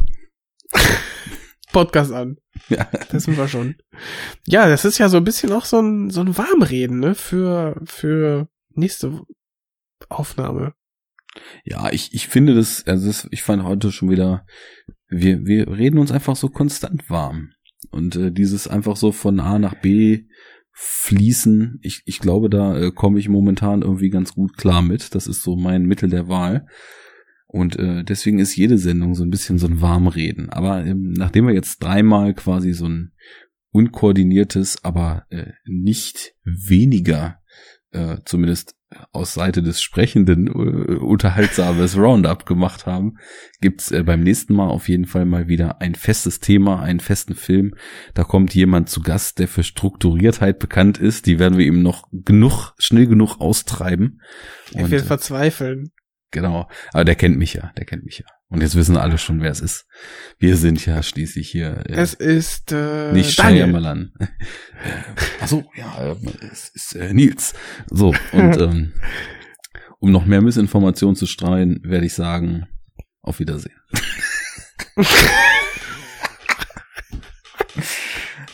Oh, ja, jetzt jetzt hat man, jetzt hat man sich auf einen Hammer-Gag gefreut. Ciao, Leute. Ja, tschüss. Macht's gut. Enough talk.